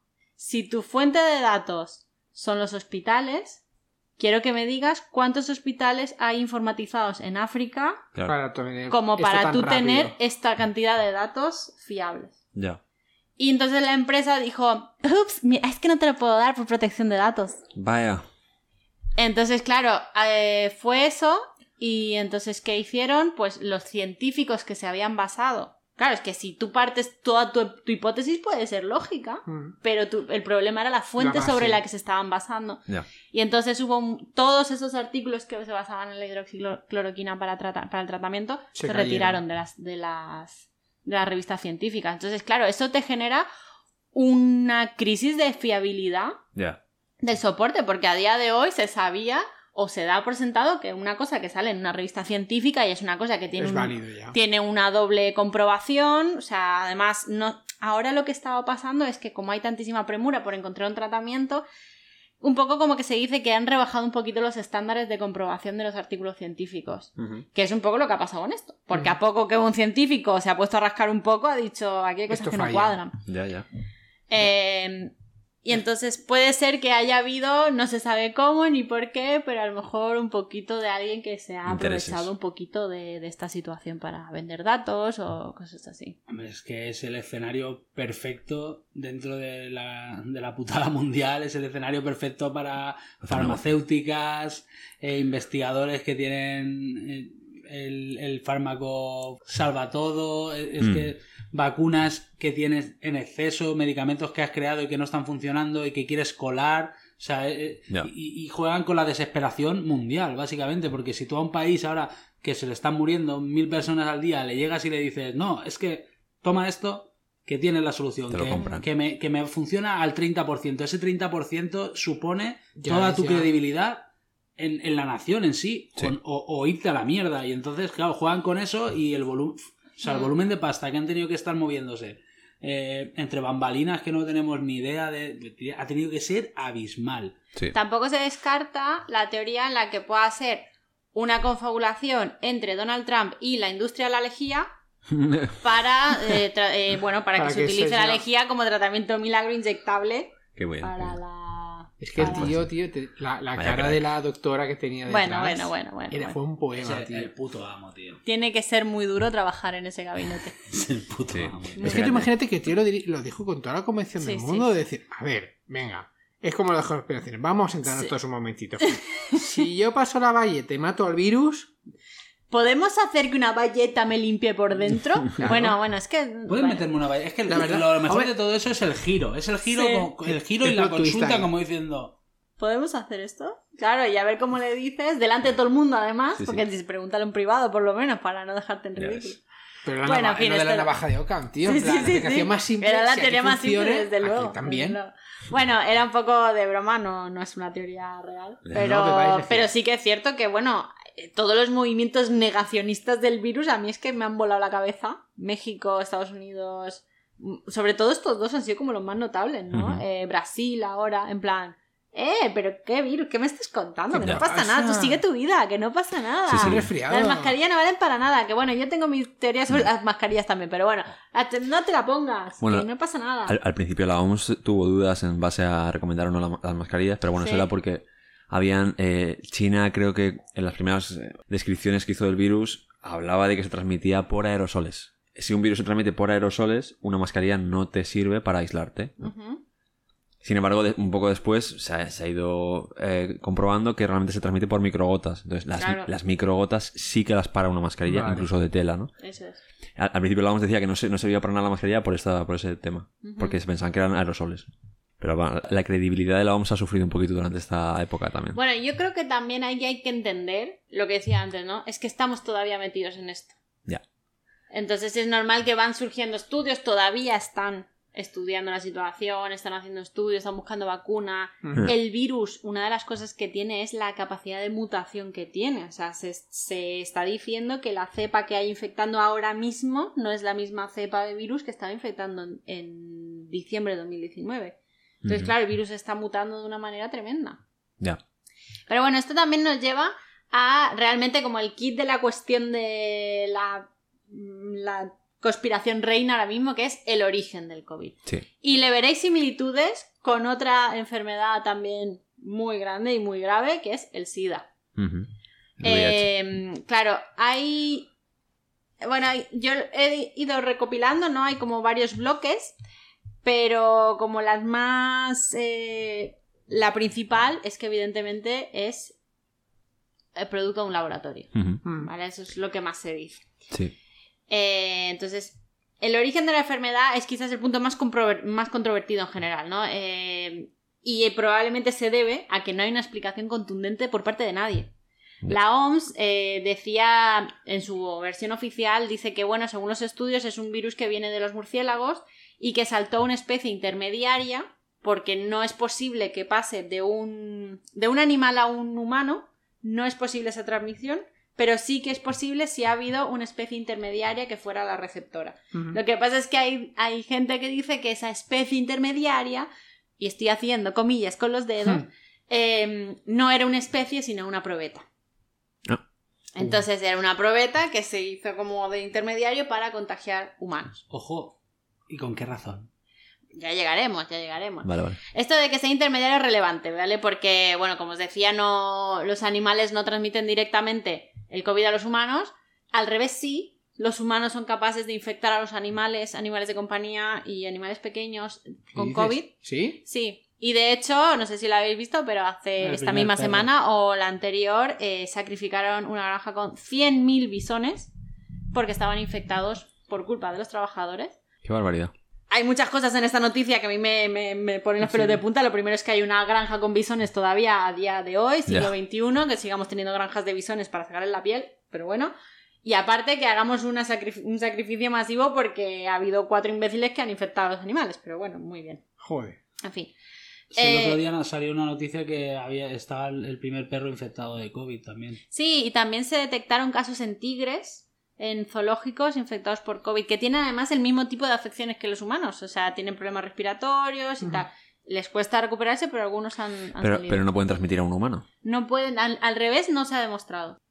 Joder, pues menos mal que no nos hacen. O sea, menos mal que nos encierran y no nos hacen lo que a los bisones. Porque Sí. estaría feo. Ya ves. Estaremos Eh, pero bueno, de lo que decía, ¿no? De la, de la explicación oficial, se dice que la explicación breve es que el origen está en los mercados húmedos de China. Un mercado húmedo es donde se venden animales vivos que los sacrifican en el momento. Entonces es como la cosa más insalubre del mundo. Y, y porque es para consumo, además. Entonces eso tiene cero control. De hecho, ya ha habido virus como el SARS, que era el síndrome agudo respiratorio que tuvimos hace algunos años. Lo que pasa es que no tuvo, no, no llegó a ser una pandemia de esta, de esta magnitud. el origen está en este tipo de mercados. Y de Vale. hecho creo que ahora China ya los ha prohibido, no Me estoy alegro. equivocado. Pero, eh, o sea, lo que ha tenido que pasar, ¿sabes? Sí. No han llegado antes La para epidemia eso. mundial, nada serio. Sí. Entonces, bueno, esa es la aplicación oficial Ya. del origen del COVID. Pero luego vienen las teorías. Hay un grupo bastante variopinto que es que el origen es un laboratorio. El origen de esto. Entonces, eh, aquí hay varios actores que ayudan a apoyar esto. El primero, por supuesto, es nuestro amigo Donald Trump, que es, defiende esto. Otro es, por ejemplo, Richard Dearlove, que era un ex jefe de la inteligencia británica. Y muy recientemente, una tal Li Mengyan, que según dice, huyó de China, es una científica que huyó de China y denuncia públicamente que, que China está mintiendo sobre el origen del virus. Y que está recabando pruebas sólidas para demostrarlo. Y esta, esta señora está en, en Barcelona. Vale, está aquí. Además, recuerdo haber leído un artículo de otra que también estaba en Estados Unidos, pero esta no ¿Qué la pude encontrar cuando me puse a- a, A está- mirar está bajo esto. una piedra, la pobre. Bueno, esto es un patrón que se repite mucho con otras enfermedades. Eh, pasó también con el SIDA, que se, se dice todavía a día de hoy que el origen era un laboratorio. Y, y además lo curioso y muy triste es que el descubridor del VIH, que fue Luc Montagnier y premio Nobel de Medicina 2008, también Sí. apoyaba la teoría de que esto había nacido, o sea, que el, que el virus del COVID ha nacido en un laboratorio. Luego tenemos un spin-off de esto, de, de Mm. la teoría de que el origen es un laboratorio, que es Sí. la del arma biológica. Esta no podía faltar porque además tenemos detrás de esto intelectuales de la talla de Ortega Smith Apoyando esto. O sea, el Qué maravilla. líder del partido político es- español Vox eh, está ahí, bueno, pues como un referente intelectual mm, apoyando esto. Y según esta teoría, estamos como en una nueva guerra fría, ¿vale? Y el, claro, evidentemente es el comunismo contra el resto del mundo y el gobierno chino creó un arma biológica porque además en Wuhan resulta que hay un centro epidemiológico y claro, se les fue de las manos el virus. Entonces, claro, yo creo que ellos habrán pensado, oye, pues vamos a probarla en nuestro propio país, Claro. porque así no nos preocupamos de coger visados ni nada y no tenemos que... Alright. O sea, eh, dices, mira, esta teoría hace aguas. O sea, si yo tuviera un arma biológica, pues no la voy a la probar en casa. mi casa, ¿sabes? Ya. Al principio del virus mm, vi una imagen que, que- que me tocó partirme el culo porque el laboratorio ese que comentas de Wuhan tiene el logo de con la misma forma que la corporación Umbrella del Resident Evil ¿Qué Ah, sí. y entonces es con las letras cambiadas. Qué bueno. Y, y- y A lo mejor es, es al revés, que el Resident Evil estaba inspirado en eso. que, pues puedes probarlo. Se adelantó su tiempo. Se adelantó su tiempo. No, no, pero me, me- me hizo gracia porque ahí empezó, claro, eh, yo, yo trabajo haciendo trabajo haciendo sushi y, y casi nos vamos a la mierda con toda la pandemia porque la gente llegaba a, a Mercadona y decía, ¡uh! Eso, eso no lo compres, eso lo hacen los chinos. ¡Pum! Hasta ahí, hasta ahí llega la, la, la cultura, Cuando, ¿no? cuando el, El salmón vendrá. crítico. Claro, claro, el salmón es noruego Claro. y, Y el sushi es japonés. y el sushi es japonés. Ya, bueno. La Pero- técnica. Pero bueno, eh, era por, por ejemplo que más, más, me ha hecho gracia, pero claro, con es- esos comentarios de estos seres, Mm. por llamarlos de alguna Seres. manera, eh, llevan a que parte de toda la sociedad entre en pánico y vuelvan, volvamos a, a- a ese Sí, odio que se genera justo. hacia la otra parte. Sí, yo creo que ahí, además, hay, hay acciones muy explícitas, como decías también, por parte de Trump. O sea, a mí me llama muchísimo la atención y yo creo que mucha gente se dará cuenta de la intencionalidad del discurso cuando emplea eh, herramientas tan explícitas como no llamar al coronavirus coronavirus Mm. o COVID-19, sino llamarlo virus chino. O sea, si, os fijáis, en cualquiera de sus discursos sobre el tema, aunque suene reiterativo, él una y otra vez repite, porque es que este virus chino, porque el virus chino, porque por culpa del virus chino. O sea, esa manera de formularlo realmente tiene una intencionalidad muy. O sea, yo la veo clarísima Claro. detrás. O sea, y, y- y es, eh, va en torno a este odio, Mm. a estas, mm, podemos decir, bueno, xenofobia un poco focalizada hacia este colectivo que casualmente es uno de los rivales económicos eh, globales para Estados Unidos hoy en día, ¿no? Estamos hablando de- del país que ha comprado toda la deuda de los demás países y que maneja el mundo con la economía. Bueno, luego hay otra teoría muy loca, ¿vale? Otro spin-off. Es que la del laboratorio tiene varios spin-offs muy buenos. Y una es que, bueno, que es la de que se originó en un laboratorio y que se, se les escapó por error. Ah, muy O bien. sea, Se rollo, pues. Sí, rollo que, uy, me he contagiado y... O sea, un laboratorio dedicado a crear armas biológicas o epidemiológicas con los controles que tenga, donde probablemente manipulas, que existen, evidentemente, porque se Sí, estudian y hay, se- hay Pues- tienes mil millones de medidas para evitar todo este tipo de cosas y de verdad me estás diciendo que se te escapó por error un virus, venga ya. A ver, a, a mí me hubiera gustado mucho ver un vídeo de España directo en el laboratorio y uno de los científicos diciendo, a ver, es que mezclé cloruro de sodio con, con nitrato de potásico. Mira, que, Que la que liado Sí. A ver, sí que Eso la salió- generación T no lo ha visto, ¿eh? No, no. Pero bueno, Pero uno sí que es verdad que hemos tenido una noticia que a mí me hizo mucha gracia y es que un mono robó unas muestras de sangre infectadas de COVID en la India, creo que fue, Es Un mono. verdad, sí. y se fugó con las muestras de sangre infectada. Un mono, ¿cómo puede pasar eso? Eso es No como, como el vídeo que le Si da me el dijeras en AK-47. Gibraltar, vale, pero, pero no lo sé. Bueno, en fin. Bueno, luego también hay otra, mm, otra cuestión que dicen, bueno, no es un arma biológica, sino un mecanismo de control poblacional. Ah, sí, sí, esa, esa me encanta. voluntario. Está buenísima porque Vo- evidentemente dice... Voluntario, voluntario, claro, es en plan, yo decido, o sea, cada uno pide Ah, como vale, su vale. ración. Decir como voluntario su- de me uno no, No, me no, no, uno. Vale, como vale. que cada país pide su ración de COVID para hacer una pequeña limpiecita para quitarse Ah, la población vieja no productiva. Ah, vale, vale, vale. Claro, porque ¿a quién mata? Pues a todos mayores. Ojo, es que analizando las afecciones del virus y a la gente a la que afecta, podría casar. Sí, sí, sí, sí, casa, Podría- ¿eh? Podría, podría Y entonces casar. ahora han pedido otra remesa más potente para quitarse a los ninis. Ah, amiga. Esta, que es la que estamos pasando ahora. Sí, podría sí, sí. pasar porque estamos hablando de que la gente, o sea, ¿qué gente cae con el virus? La gente que ya no está trabajando, pensionistas, O gente con afecciones gente con afecciones serias que ya no está en el mercado laboral y no sirve como... que puede su- suponer un coste al sistema sanitario, si tiene afecciones, ¿no? Sí, sí, a ver, que, que- es que podría Bueno. encajar, ¿eh? Pues aquí O sea, veo que tenemos quórum. Bueno, voy a seguir, ¿vale? Tú igual que pides un kebab para domicilio, Claro, te pides una ración de llamas, tal. bueno. llamas a Globo, oye, me das un, un COVID. Justo, Un bueno, COVID. esta teoría, mm, en fin, lo del control poblacional voluntario, bueno. Luego hay otra que es muy buena y es que eh, dicen que nació en un laboratorio y que además Bill Gates tiene la patente. Hombre, Claro, hombre, es que entre que es millonario y que en 2015 hizo una conferencia de TED diciendo avisaba. Que el No. mundo no estaba preparado para afrontar una pandemia, pues claro, luego él salió y dijo, yo no he dicho que iba a haber una pandemia, he dicho que esto era lo pe- el peor escenario que podíamos porque el mundo no estaba preparado para Sí, sí. esto y en esto, bueno, pues no se ha... ya, pero el mundo tampoco está preparado para que mañana caiga un meteorito. Es como. a Bueno, ver, a lo mejor se hubiera preparado su teoría para mm, cuando cayera un meteorito, pues la- pero a lo mejor el escenario de la pandemia tampoco era tan descabellado, porque ya pasó con el ébola, ya pasó con otros. Lo que pasa es que, bueno, se separaron y el ébola, por ejemplo, sí que era muy. eh, se transmitía muy rápido, pero era demasiado letal. Entonces, esto me acuerdo haber, Mataba haber a los leído. pacientes y no- Claro, o sea, un virus para ser Bueno, desde el punto de vista de la naturaleza, buen virus, un, virus efectivo, no tiene que matar a los receptores Claro. tan fulminantemente, Claro. porque en cuanto te mueres ya no puedes ya no transmitir puedes el virus. replicarte y ya acabas. Exacto, entonces el ébola un poco como que sí era muy letal, pero se terminó extinguiendo rápidamente el, el mismo, ¿no? pero es muy curioso ver a Bill Gates en 2015 con una pantallita detrás con un- una foto del virus igual con su coronita y su ¿En serio?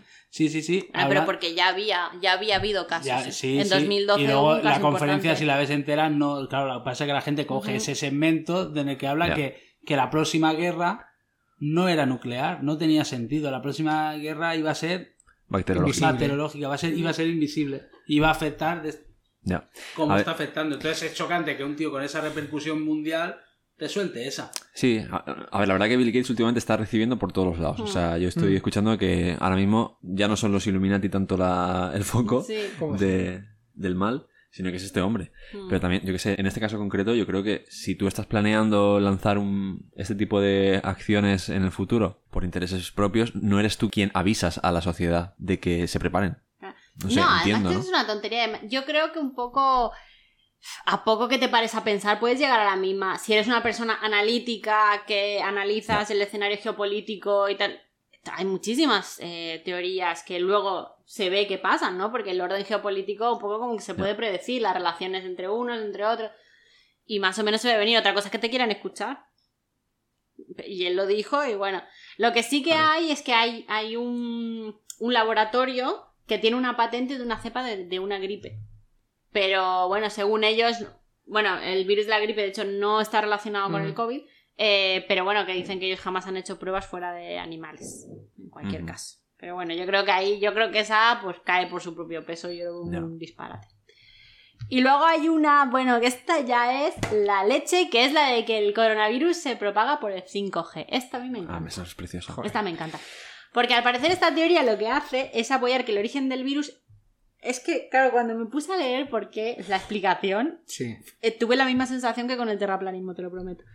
Dicen que en realidad el coronavirus no es un virus. ¿vale? No es un patógeno, es un exosoma. ¿Qué es un exosoma? Te preguntará. Bueno, dice, en lugar de entrar en nuestro cuerpo desde fuera, se genera desde dentro. What? Porque el 5G intoxica al organismo por ondas electromagnéticas. What? Entonces se mutan las células y ¡pam! Pero si... Autovirus. ¿Cómo te quedas? Entonces, el, el- vamos a ver. vamos Pues a ver. igual que tu cuerpo puede instruir a las células a hacer cosas, tío. Pero entonces... Pues según ellos todo eso viene causado por las ondas Es electrodomésticas. como una, pero es como Claro. una radiación. la Electrodoméstica, no, electromagnética. Claro, pero es que buenísimo porque además hay, hay otro spin-off de lo del 5G que ahora lo cuento, pero el tema de, de esto del autovirus es que además dicen que el 5G debilita. Tú provocas este virus desde dentro Y además- y además lo contagias. Vale. Es, la máquina perfecta. Cuidado, ¿eh? A ver, Lo Cuidado. Hay- contagias también. Vale, vale. Sí, sí, sí, sí, sí, sí. Claro, es que si no... entiendo que hay cierta parte que tiene cierto sentido. Porque estamos hablando. Espérate, no. Vale, vale, cuidado, vale, calma. No, coño. Al final, tú, un cáncer, ¿cómo lo destruyes? Con radiación. Igualmente, la radiación, una radiación de nuclear, por ejemplo, que pasó en Chernobyl, también a la vez puede matarte. Si unes las dos vertientes, entiendo que puedas llegar a cierto control. A A ver, ver, provocar tendría cierto sentido comportamiento. si no supiéramos nada del virus. Y no supiéramos que Correcto, es un no, no, virus. esa- te digo que Claro. esta es una opción, no con el coronavirus, sino de que Sí. esa situación pero una mutación no es darse. contagiosa. O sea, nunca, en la historia de, de la humanidad nunca se ha visto una, una mutación contagiosa. Claro, correcto. Entonces, eh, o sea, y, menos que, un- que una, que una radiación transforme una célula de tu cuerpo en una célula, en un virus. Es decir, capaz de, o sea, que, que tenga como misión salir de tu cuerpo para ir a otro. O sea, Ahí no te- no, por eso te sentido. quiero decir que aquí con el coronavirus quizá no tiene sentido. No. Es decir, no se unen. Pero estamos en la situación de Pero que... muy descabellado. Veo otras, hay otras teorías más. Claro, sí, sí. Puedo, puedo subir la apuesta. Un segundo, porque a mí lo del 5G se me desmorona totalmente. Porque España es uno de los países más afectados y aquí No hay antenas. no hay una puta Hasta mierda. 2025 no tenemos No, espera, nada. espera, espera, porque ¿cuáles son las primeras ciudades 5G de España? Madrid y Barcelona. ¿Ya tiene 5G? ¿Dónde ha habido Ya, mayor problema? Illuminati confirmed.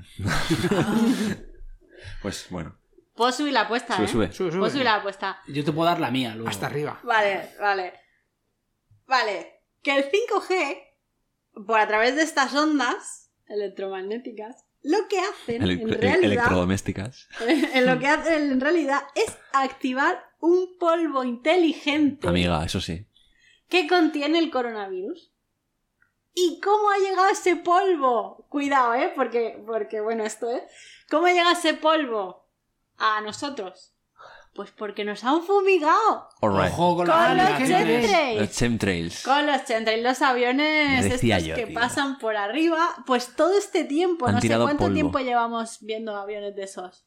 La Toda la vida. Toda la vida. Cinco años, diez años. Pues llevan diez años preparando este golpe maestro. ¿Quién? No lo sabemos. Pero nos llevan fumigando a través de los chemtrails. Entonces, ahora que ya ese polvo ya está sentado aquí, Es que me encanta, tío. O han sea, activado el 5G.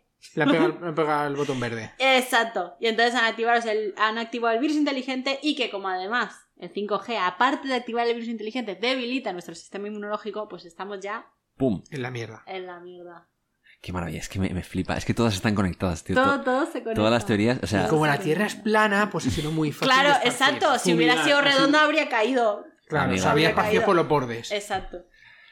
A ver, de todo esto que os he contado, eh, a mí hay cosas que se caen muy rápido por su propio peso. Sí. Evidentemente hay otras. La del laboratorio, John and Johnson no lo termino de ver. Pero sí que puedo decir que en marzo de 2020, en la revista Nature, que es una revista científica mm, prestigiosa, o sea que se entiende que es rigurosa, ya publicó un estudio científico de, además, multicultural, o sea, multinacional, por decirlo así, de distintos científicos que decían que no se había encontrado evidencia ninguna de que fuera un producto de laboratorio. O sea, eh, es algo demasiado perfecto desde el punto de vista de la naturaleza como para crearlo artificialmente. Eh, y además sí que dicen que pueden crear perfectamente la trazabilidad en procesos naturales del virus. ¿Vale? Ahora, sobre la influencia del 5G, aunque parece que cae por su propio peso porque es como muy chungo, si es que hace falta desmentirlo, ya salieron eh, pues la Agencia Australiana de la Protección Radiológica, por ejemplo, y de Seguridad Nuclear, ya salió diciendo que el nivel de radiación que emite el 5G, que la emite, Pues no es todo, pero suficiente. Una como- piedra la emite, eh, Claro. en cuenta, eh. Es que Claro, claro que la emite. Dice, no es suficiente como ni siquiera para penetrar la piel. Claro, claro. Ni siquiera. Eh, y de hecho, lo- los rayos X son más. Hombre, claro. O sea, ¿sabes? O sea, no es eso. Ya, pero bueno. In- incluso también la Agencia de Comida y Medicamentos de Estados Unidos también dijeron que no hay ninguna evidencia fiable de que el 5G afecte o Pero entonces el el 5G es una mierda. Espérate un momento, si no atraviesa la piel. Eh, no- Si me pongo encima de ti así, te dejo sin cobertura. Es decir, te abrazo, te dejo el móvil y no te llaman. ¿Qué dices? La radiación, la radiación, no Eh, que las ondas, o- o- ondas nos atraviesan constantemente, pero no necesariamente tienen que ser nocivas, Ah, bueno, vale. Claro. ¿vale? Pues sí, sí. Entonces, bueno, a ver, eh, yo reconozco que siempre soy de irme hacia lo fácil. No soy una persona nada conspiranoica. Soy muy de teoría evolucionista, ta- entonces sí creo perfectamente que un virus se pueda crear así. Y además a nadie le interesa una guerra, ni este tipo de cosas. O sea, hay, hay acciones mucho más eh, efectivas para controlar el, el mundo ahora mismo. Más sutiles, más efectivas y con más, más capacidad de apoyo. Este tipo de armas, por ejemplo, es, o sea, hay que estar muy loco para hacerlo. O sea, muy loco y, y en el sentido de que se te puede, te puede explotar en la cara muy fácilmente. Mm. Aparte, vamos a ver, que esto se ha repetido en la historia cíclicamente. Hay pandemias. Y no me podéis decir que la peste negra se creó en un laboratorio para favorecer a no sé quién. Pues chicos, pues la naturaleza es un... un- No es un ser más realmente. Es que es lo mismo. Igual que nosotros nos defendemos para sobrevivir, es otro ente. Sí que os diré que creo, por ejemplo, todo lo que decíamos del tema del control eh, poblacional voluntario y tal, que me parece. Eso sí, voluntario, no. Pero sí creo que la naturaleza tiene mecanismos De criba. para cada X Lanzarlo. limpiar. A ver. El recolector de basura. Pero limpiar, pero la, la naturaleza no sabe cuál, cuál es la edad de jubilación. No, pero es que la no le importa. Él quiere. Claro, él quiere que sobreviva el más fuerte. Claro. Ya, ya, vale, La selección natural. Vale, vale. Bueno, lo mismo, No, tío. pero lo que decías de, de que, que hay que estar muy loco para que. porque te puede explotar en la cara. Es que te voy a soltar yo otra, otra vertiente mía propia. Y seguro que hay más que lo piensan. O sea, virus chino, virus chino, virus chino. O sea, están achacando que todo, todo el problema viene de China. ¿Quién te dice que ese tío loquísimo no ha querido luchar contra China con una guerra y se le ha ido de las putas manos? Estados Unidos está perdiendo el control mundial de toda la economía, China se está fortaleciendo, es completamente lo contrario al capitalismo y ataco al núcleo. ¿Con qué? Con una hostia en la cara que me repercute y se me va de las manos. ¿Cómo ataco? Ataco, o sea, a mí no me interesa. Estoy hablando de que no.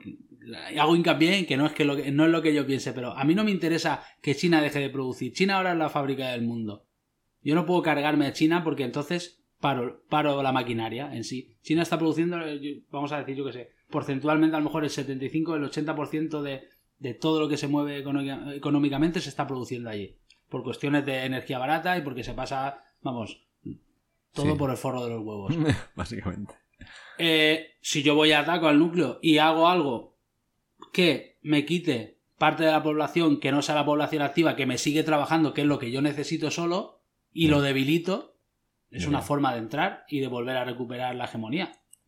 Que se plantea que China tiene la culpa de todo, ¿por qué no se plantea que Estados Unidos quiere recuperar el poder y ha atacado a China y le ha salido un tiro por la culata? Es otra posibilidad. A ver, Trump puede estar loco de la cabeza, pero la gente que está a su alrededor y que tenga que desarrollar estas cosas, no. Ya, esperemos que no. Ya. O sea, y y le tienen que haber dicho, "Eh, esto nos puede explotar fácilmente la cara. Por más que lo piensas, dices, vale, sí, no, puede ser un arma bacteriológica súper efectiva. Sí, si quieres destruir al mundo entero, sí. Es que no destruye Pero al si mundo no- entero. Sí destruye al mundo entero, porque nada te quita que este virus te llegue. No es lo mismo que el gas, el gas mostaza que probaba San Hussein, que lo tiro, ¡pum! He matado a todos en un pueblo. Hasta luego. O sea, eso es un arma química, un arma bacteriológica de precisión. He matado y hasta luego. Y no, y no me va a llegar a mí. Ya, O pero sea, esto por mata- esto lo esto veo ma- una locura, vamos. Desde el punto de vista. O sea, no lo veo efectivo. de- no, pero es efectivo en, en gran medida porque vas cribando y vas como matando en silencio. Tú ho- hoy en día no Hombre, puedes- silencio. Pero matas Ya. a tu gente. Ese es el problema. Ya, pero claro. te da igual, pero sigue entra- pero ya habéis no habéis visto a los americanos que decían los, los mayores tienen que sacrificarse por nuestro país. A veces eran los tejanos que están muy locos. Ya, pero son, van más para arriba de los tejanos también. Me refiero a eso, que tienen ese pensamiento puto loco de, de coger y decir. Eh, Yo como si creo que ellos, pensaban que no les iba a llegar. Yo Pues- creo que no- creían que no Pues les iba a ahí- llegar. Pues ahí lo tienen, como lo Mm. tenemos todos, pero. Sí, bueno, y peor que todos. Pues sí. Pero bueno, A mí me hace mucha gracia cómo se conecta todo con el 5G últimamente, o sea, y, y cómo luego la gente se va a, a derrumbar torres y tal. Yo he escuchado incluso también que el virus, pues es un virus normal, pero es en- dentro de la vacuna donde van a estar los microcontroladores, los nanobots, ¿no? los nanobots, Claro. Que se activarán con el 5G para el control social, ¿no? Ajá. Que nos va a incentivar a el consumo descontrolado, eh, Más todavía. más todavía, y por tanto a la consumación ya del capitalismo extremo y tal. Me hace muchísima gracia. Joder. Mm. Hay una teoría también incluso que descubrí el otro día, nuestro amigo Iker Jiménez, que todos conocemos, que Sí. estaba tardando en aparecer en este podcast de conspiraciones. estaba tardando. Cuanto menos estremecedor, ¿no, Claro. Carmen? Bienvenidos a Nave de Misterio. Pues este señor, claro, durante todo el confinamiento y tal, eh, dejó de emitir, se dejó de emitir. Cuarto Milenio y se ha sacado un canal de YouTube, no sé si lo habéis visto. Se le ha ido la pelota. ¿dónde? Se le ha ido la pelota por completo. Sí, o sea, digamos que se ha convertido en un periodista independiente. ¿no? Sí. Ya él tiene su canal de YouTube, con lo cual ya no tiene que rendirle cuentas a, a, a Cuatro o a quien fuera o tal. O a la cadena de radio de turno. Y está haciendo cosas muy locas. Y hace poco hizo una entrevista a un señor que se llama José Antonio Campoy Sanz Orrio. Y es el director de la revista Discovery Salud. No sé si tal. Eh, y es un, es un periodista bastante prestigioso y tal a nivel eh, nacional, que ha participado, es presidente de asociaciones de periodismo y tal. Pues este señor, para que os hagáis una idea, en la portada del último número de la revista Discovery Salud, el titular de la portada pone ¿Quiénes están detrás de la falsa pandemia? Ajá. básicamente lo que hacen es negar la existencia del virus. O sea, ellos directamente ni siquiera se, se ponen a pensar si eh, s- nació aquí, se creó natural, no, no, no existe. O sea, O sea, y toda esta gente que está muriendo en España tampoco ha muerto. pues hay una de las noticias, dice que, por ejemplo, en España, comparando el periodo, el mismo periodo de 2019 con 2020, solo han muerto 1.400 personas más. Con lo cual todo ha sido un- una, o sea, un montaje brutal de los... O sea, se han maquillado todos los números y tal, y el virus no existe, ¿no? Bueno, entonces podemos decir que por primera vez el mundo se ha puesto de acuerdo Ya. para fingir todos a la vez una Sí, sí, sí. pandemia. Bueno, entonces hay voluntad de arreglar otros problemas, ¿no? Como el conflicto de Israel-Palestina. eso- Mm. No Es, sé. es- brutal, o sea, es brutal. También habla de un colonialismo médico eh, en continentes como África. África supuestamente va a ser absorbido eh, médicamente por Bill Gates, ¿no? En base a, toda la, a todo el suministro de fármacos. eh, Pero es que eso también está un poco manipulado porque Bill Gates es verdad que está dentro de una sociedad que se encarga de la investigación de vacunas, pero está como financista, igual que hay un montón de otras agencias de países eh, desarrollados. O sea, que es un inversor más. Hmm. ¿Sabes? Y, y probablemente no sea el que más pasta está metiendo. Lo que es muy gore con lo que comentabas de África es la puerta que intentaron abrir las grandes farmacéuticas a empezar a hacer pruebas directamente allí. Bueno, eso es como muy heavy. Por ser África, o sea, vengo aquí a, reven- a reventarte y a ver si vale o no vale lo que voy a probar. Y si te infecto toda la. Te, te Te jodes. jodes. O sea, esa. esa Ya no es si te infecto, es si te mueres por Sí, el sí, fármaco. no es de es como o sea, ciudadanos de primera y me, de me- segunda. me refería a ¿eh? infección ya no, a- ya no Sí. a título personal, sino a, a título de país, de en plan, Sí, es sí, que sí. llego y te voy a destrozar suda para ver si salvo, vida. si salvo a, a Europa o a Estados Sí, Unidos. Esa es completamente... O sea, es que es una puta Horrible, locura. horrible, horrible. Esa es la putada puta que locura. muchísima gente lo vería ok. Claro, Sí, pero si, Ese es el problema. es, eh, en parte es... Es que como todo aquello que no ves o que no te afecta directamente, yo creo que al final Mm. acaba por resbalarte. Eh, Yo creo que eh, la pandemia ha puesto de, de relieve, bueno, y un poco también enlazado a las otras teorías, tres cosas que yo quería comentar. La primera es que en general tenemos una falta de espíritu crítico importante. Es decir, la población en general eh, respecto a los medios de comunicación y a los líderes de opinión. Porque nos quedamos con lo que dice la tele o nadie, nadie se para a contrastar la noticia con otras fuentes. Esto me ha salido en Facebook. Es verdad. Pues es sí. verdad. O sea, ni me paro a plantearme que a lo mejor es un fake news o que o quién es el que me lo está diciendo, ¿no? Y eso me lleva a la otra, que es la, crisis de la fiabilidad de las fuentes de información. Porque los que sí que se preocupan en mirar el origen, con cosas como lo de, lo de los estudios que han tenido que Son los y tal, bueno, no necesariamente seas conspiranoico, pero a mí sí que me pasa cuando me, cuando me dicen, no, es que tal persona, bueno, una que dice, ha habido una vidente que ha predicho que en 2020 iba a haber una gran pandemia y no sé qué, no sé cuántos. Y yo, ¿dónde está la... qué fuente? Dime el medio. El Entonces, mundo claro, today. Claro, es como. Y, te- y yo sí que me pongo a tirar. Por eso sí que soy muy crítica. Me dices. Entonces sí que es verdad que con determinadas fuentes ya me relajo. Y a lo mejor también me lo está metiendo doblada, ¿eh? Pero por ejemplo me dicen, no, ha salido en el país. O ha salido en el mundo. Bueno, vale. Tiene cierta relevancia. Me relajo. En plan, bueno, si me la están metiendo, por lo menos sé que no puedo tomar más diligencias. Porque no me fío de otros medios. Porque si a mí me viene y me dicen, no, es que este blog independiente es el que se está diciendo la verdad, tal, es como. Mira, ¿Por qué? no, no, no me fío. Ya. Yo lo veo con un... que sirven como un prisma para ver otro... Es un apoyo. Exacto, ver o- o- otra parte contraria a la que normalmente te vas a encontrar eh, eh, pues en televisión o en un medio generalista. No es para cogerlo a fuego y tatuártelo, decir, no, lo que diga esto es, es, es la verdad absoluta, ni de coña. Pero sí que te abre un poco la vista de decir, joder, mira, pues visto desde otro punto de vista, me hace replantearme todo lo que me están diciendo por el otro lado. Yo lo- lo- los utilizo, esos medios los utilizo así. No como verdades absolutas, sino si veo algo que me llama la atención, entonces me despierta la curiosidad y entonces a lo mejor sí que indagas, pero sí que es una manera de decir, ojo, que a lo mejor no todo el monte es orégano. Ya. Y- Sí. sí. El, el- el problema y lo peligroso yo creo que es la gente que lo usa con el sesgo de confirmación. Porque muchas, o sea, la mayoría de veces tú te suscribes a los que dicen cosas que a ti te gusta oír.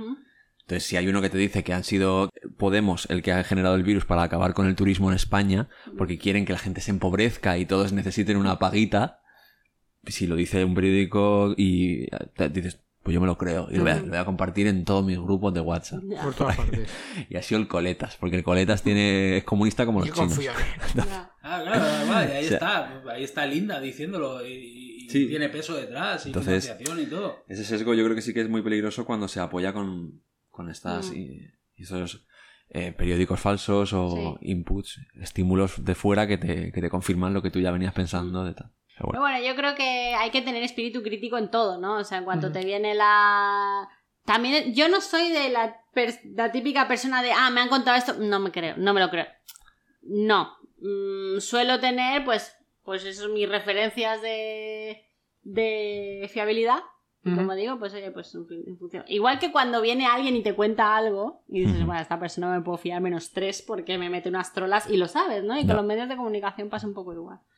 Entonces, bueno, yo sí que soy un poco más crédula a lo mejor para eso. Pepe no, Pepe es todo lo contrario, él desconfía de todo lo que le diga cualquier medio oficial, Hmm. no se lo cree. Él es el del blog independiente. Exacto. Ahí está. No es que no me lo creas, sino que tengo... el Para ti otro- siempre nos la Mis quiere meter doblada. Hombre, piensa más y acertarás, como dice mi madre. Simplemente no me creo todo lo que me dicen porque tienen un poder de, de manipulación que se me escapa de a, a- También te digo una a mi cosa propio que, conocimiento que y en no mi me fío. postura se vive más tranquilo. En la mía también, porque luego Pero al final me la pela. La ignorancia No. y la felicidad, entonces. Sí, Hombre, eso, es- eso te lo compro. Pero bueno, claro, al final, si quieres tener tu vida bajo control a veces. Luego hay otro tema que, que en- por mi parte, por cerrar, y es que eh, los conspiradores conspiran. Con esto quiero decir. Con esto quiero decir que en el, pro- el problema es que para los conspiranoicos, El cielo está conspirado. todo lo que no apoye su teoría es conspiración. Es lo que hablábamos antes de lo de la luna, ¿no? Decir, vale, ¿qué necesitas para creerte que hemos llegado a la luna? ¿Qué te tengo que dar? Da igual lo que des.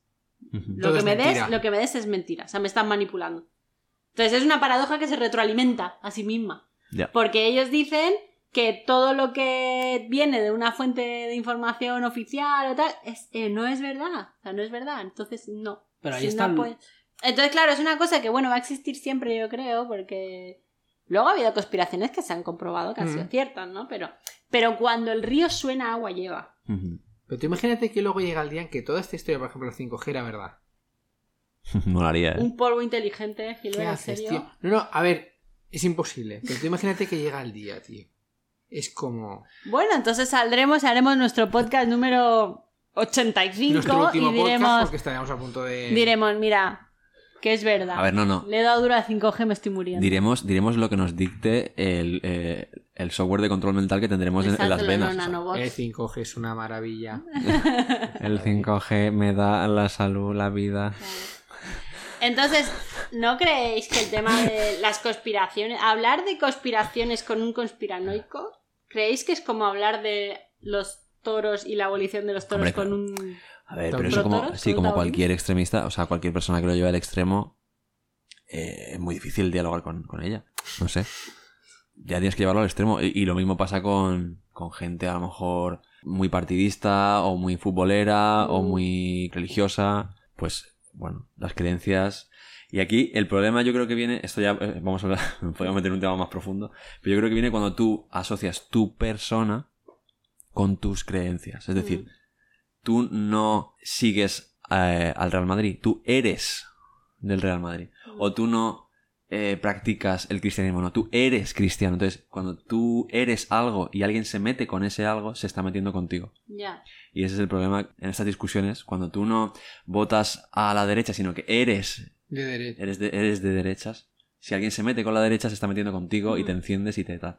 El problema viene cuando la gente no sabe separar esas Sí, te- su te persona de sus ideas. ¿no? O- Mm, Qué bonito, joder. Llevarlo a lo visceral. Eso es, ese es el problema. mm. Pero eso en cualquier ámbito te genera discusiones. Sí, sí, totalmente, pero por ejemplo, yo me, ima- me imaginaba un escenario de discutir con un terraplanista y decir, vale, esto no va a llegar a ningún sitio.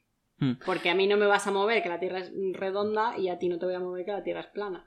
Hay, hay, por ejemplo, canales de YouTube que han, han tratado este tema, por ejemplo, los típicos de ciencia, divulgación de ciencia que conocéis de. Quantum Fracture, ¿no? La gata de Schrödinger, todo esto. Pero han tenido debates en directo de, de terraplanistas en frente a, digamos, científicos. ¿no? Eh, del orden secular. y bueno, te das cuenta de que o sea, de verdad tienen ganas de dialogar y, y realmente están abiertos a escuchar argumentos. Ahora, Hombre, es que tienen que estar muy solos. ¿Cómo no van a tener ganas de hablar? Uh, cuidado, eh. Hay, hay- creo que leí que habían 14 millones de terraplanistas en el. En, 14 en- millones no pueden estar tan equivocados. Hay mucha peña. en fin, yo qué sé. Que al y luego nos preguntamos por qué la naturaleza no quiere hacer selección natural. Yo ahí lo dejo. Yo mientras. Pero, y solo Pero los terraplanistas sobrevivirán porque no caerán por el borde. No como nosotros, que estamos condenados, tío. claro, claro. Yo mientras una persona se siente a dialogar, sea razonable y respete las ideas de los demás, me- para mí.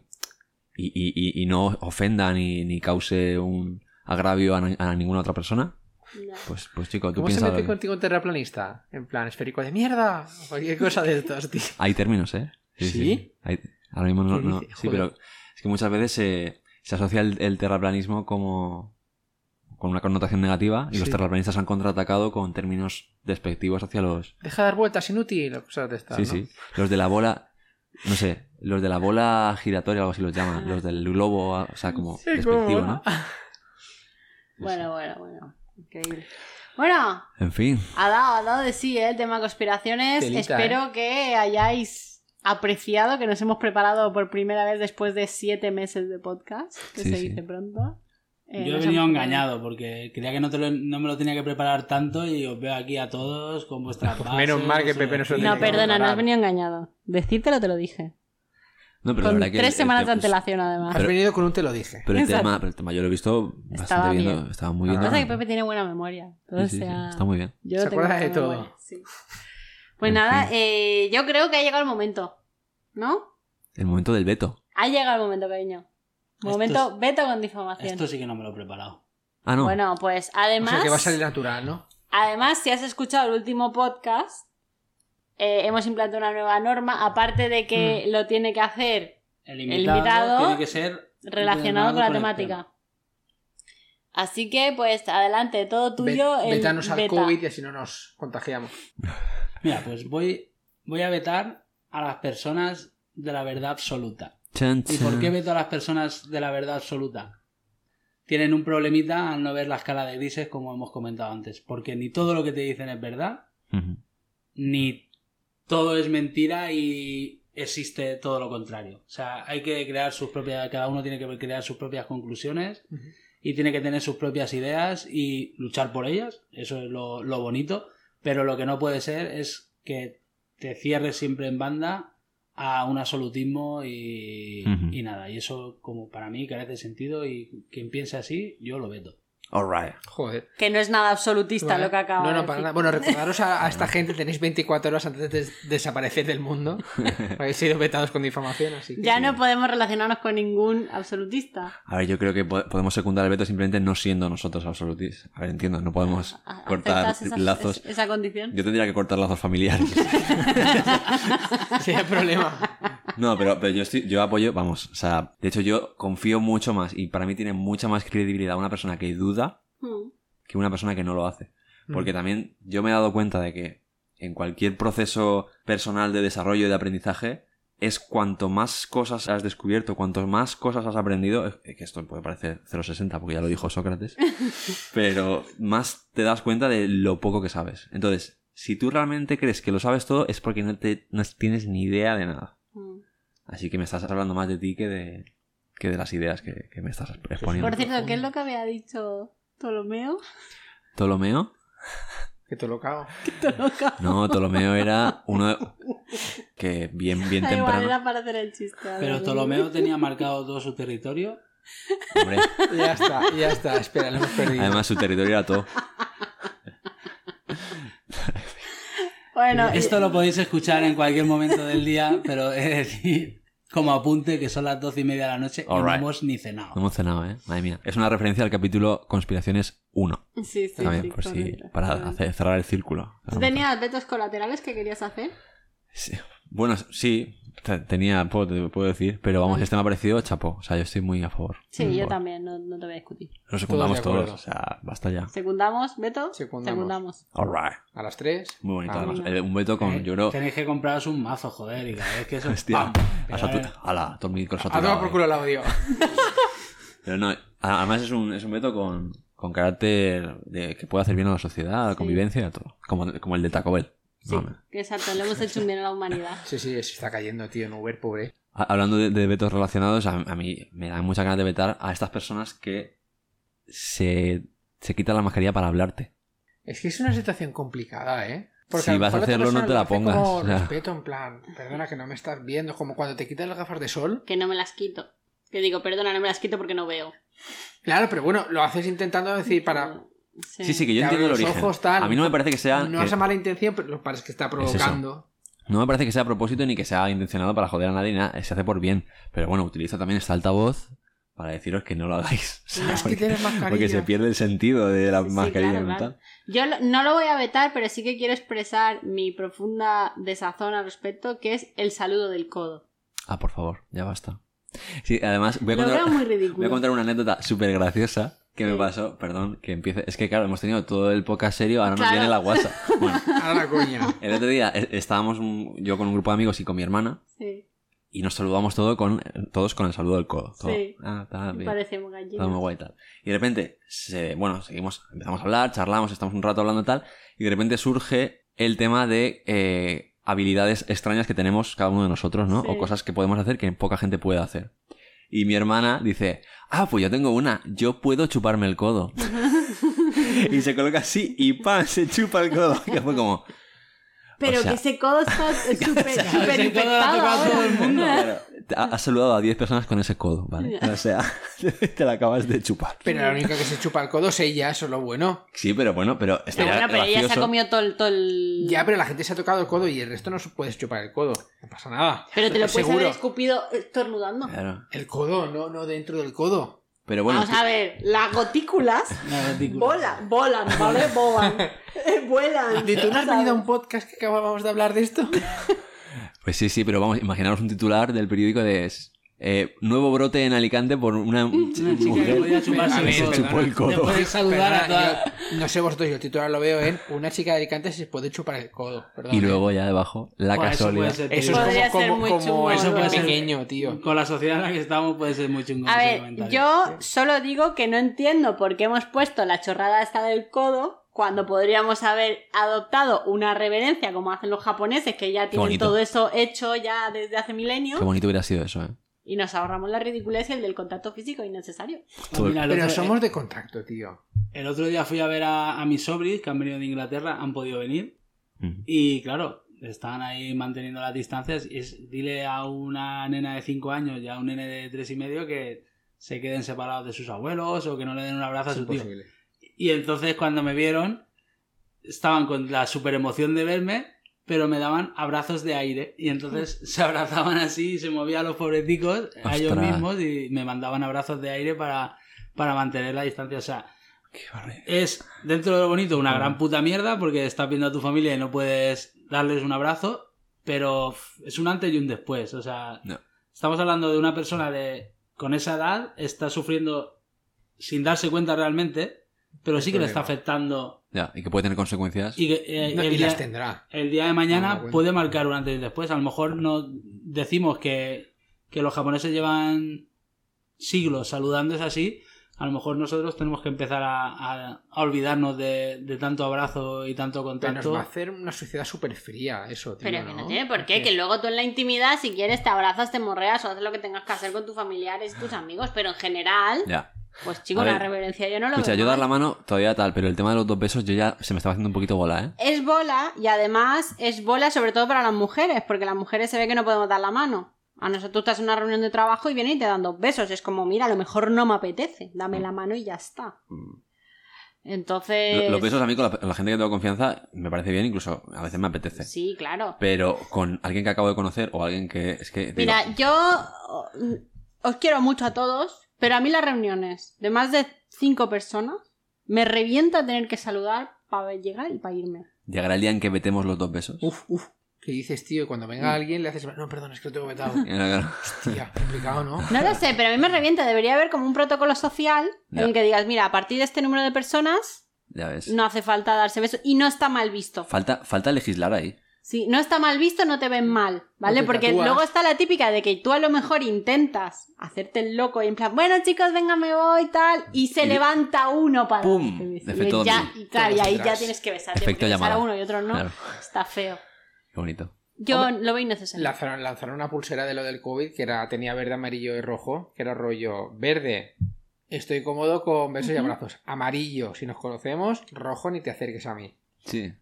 La implantamos, tío, del todo y ya está. Eso lo fui yo de joven a una fiesta que era... Eso es la fiesta del semáforo y es otro rollo, ¿eh? Es como soltero. Sí. eh, el, el amarillo no sé qué era, en plan, no estoy Me soltero, pero me da todo. igual. Exacto, es un me la pela todo. Eh, vamos, es como el verde. No, sí. O sea, yo creo que el, el amarillo no busco pareja. O sea, a lo mejor... Mm, No, Sí. el amarillo era, era más en plan, Os tengo, veo pero me da igual. Yo nunca he estado en una, la verdad. Yo pero me parece me, me- me- me estoy flipando. ahora ¿No lo mismo. habéis visto nunca, tío? No. Que antes no había Tinder. Es que antes... Ya. Era la fiesta del semáforo, tío. Yo- no se llama el semáforo. ahora que Oye, ¿habrá habido, ¿habrá habido caída de, de Tinder? Al revés. Al revés, está on fire. Est- Está la, mía. gente, está la gente que se folla por la... Vamos, Pero vamos la a ver, que follando también uno se contagia del COVID con gente que tú no conoces de nada. Pero puede follar con mascarilla. Claro, tío. Que va, no es broma. Ah, puede- Está on fire. O sea, va de puta madre. Bueno, bueno, bueno. Gilbert acaba de enseñar su móvil que tiene ahí a tope de, de- notificaciones. Eso es el che. Que no buscando por la nada. zona. Para que veas. Ah, que tiene geolocalización. Siempre, ¿eh? Hombre, Anda, Por favor. chicos. Qué- Madre mía. Que ha evolucionado, ¿eh? Sí. Mira, Cinco yo que- años. Eso iba a decirte, mira que han pasado cinco años. Ya ves. Pero eh, nos estoy viendo con ganas de mamarrachadas, ¿eh? Se nos ha quedado... Se nos ha quedado el Muy serio el podcast podcast, serio, serio, pero bueno, hacía falta un poco Sí, era una de... ciudad responsable. Habéis visto otra cara de nosotros. Claro, que sabéis que también podemos La cara más académica. hablar. Leemos la Wikipedia, ¿sabes? Vamos, Oigo, pues somos podcasts capaces. sensacionalistas. Claro. Somos Y- capaces de prepararnos algo. Bueno, no tenemos todavía. Bueno, sí que tenemos un eh, tema para el próximo podcast, además muy interesante, que era el lenguaje, ¿no? Sí, sí, sí. Se nos ocurrió hablar ahí Sí. del lenguaje moderno un poco, de los memes, los emojis. Las pintadas de aros de grafitis. Sí, las de pollas del. IRC. claro. No, la- las implicaciones que tiene la huella que te deja en la personalidad muchas veces, Mm. la- y al revés, el- la huella que dejan las culturas en los lenguajes y cosas así. Y como clickbait diré que una vez leí en típicas eh, revistas estos de ¿Está verdaderamente enamorado de ti? Si os emojis, te No, quiero mogollón. Realmente decía que te decía, utiliza palabras que tú utilizas. Hostia. Yo eso lo hago mucho, ¿eh? Eso pasa un montón y no hace falta estar enamorado de alguien, pero cuando tienes muy buen rollo con alguien o estás muy... Mm. tienes mucho, mucho cariño, mucha relación, flow. acabas cogiendo palabras del otro. Pero, Eso pero es verdad, tío. Pero eso sí, si lo haces conscientemente es una técnica súper buena. De Para- neuro... Sí, de esta, ¿no? de- De neuromarketing. No, sí, de eh, programación neurolingüística. Y yo lo uso mucho cuando, por ejemplo... A ver, no, no es ilegal. O sea. Todavía no me han multado por ello.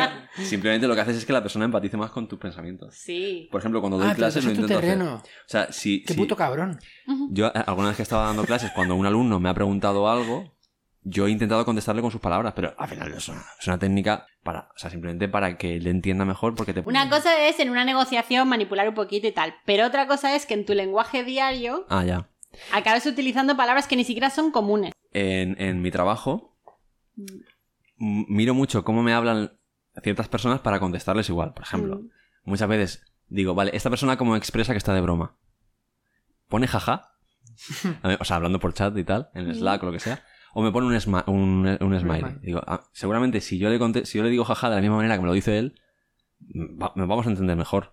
¿sabes? Pero ¿No? que tiene luego un blog de notas con cada. No, mira, persona, hago un tío, poco de scroll hacia arriba y digo, a ver, este, este que me dijo, me me pone LOL, a lo mejor yo le pongo también LOL. Son tonterías. Hace, hace Estoy, mucho. estoy flipando. Yo me volvería loco, ¿eh? Yo me refería a que yo digo me puto muero y Gilbert ha acabado diciéndome puto muero todo el rato. Ya. Yo te entiendo, pero a mí me pasa con la gente. eh, Acércate, con, la, acércate. con la gente que me conoce, pero yo no me acuerdo de su nombre. Tengo diferentes eh, grabaciones en la mente de cómo dirigirme a esa persona Ajá.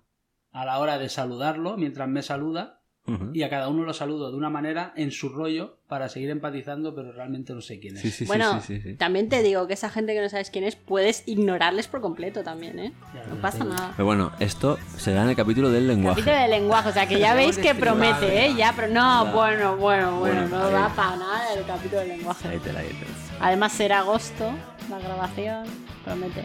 Compañeros de Álvaro, tenéis que trolearle y decir de vez en cuando jaja, de vez en cuando el LOL, y de vez en cuando le ponéis un emoji. Tampoco me obsesiono, ¿eh? O sea, eso- XD, XD. LOL, ja. Yo me, acuerdo cuando mi hermano empezó la época del XD.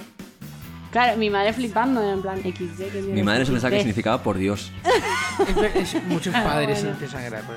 XD, XD. O sea, qué lástima. Y te ponía, ven a casa, XD, XD. y tú. mm, No hace tanta ¿Pero gracia. quieres que vaya o no? Sí. Bueno, pues nada, tiene, tiene pinta el capítulo de lenguaje. Se nota que nos falta aquí desfogue. Sí, sí, eh. Nos falta desfogue de, de chorradas. Chicos, gracias por este ratazo. A vosotros, tío. Y ahora, pues vamos a cenar que nos lo hemos ganado. Sí, sí. Chao. Pero que Gracias a le- vosotros, Gracias, cariño. Gracias a vosotros por invitarme por en estar el aquí. podcast más duro. Ya ves. ¿Más duro? El caso es que decía, es que el de lenguaje yo creo que no voy a tener tanto que decir. Y a lo mejor tendrás que decir el de lenguaje.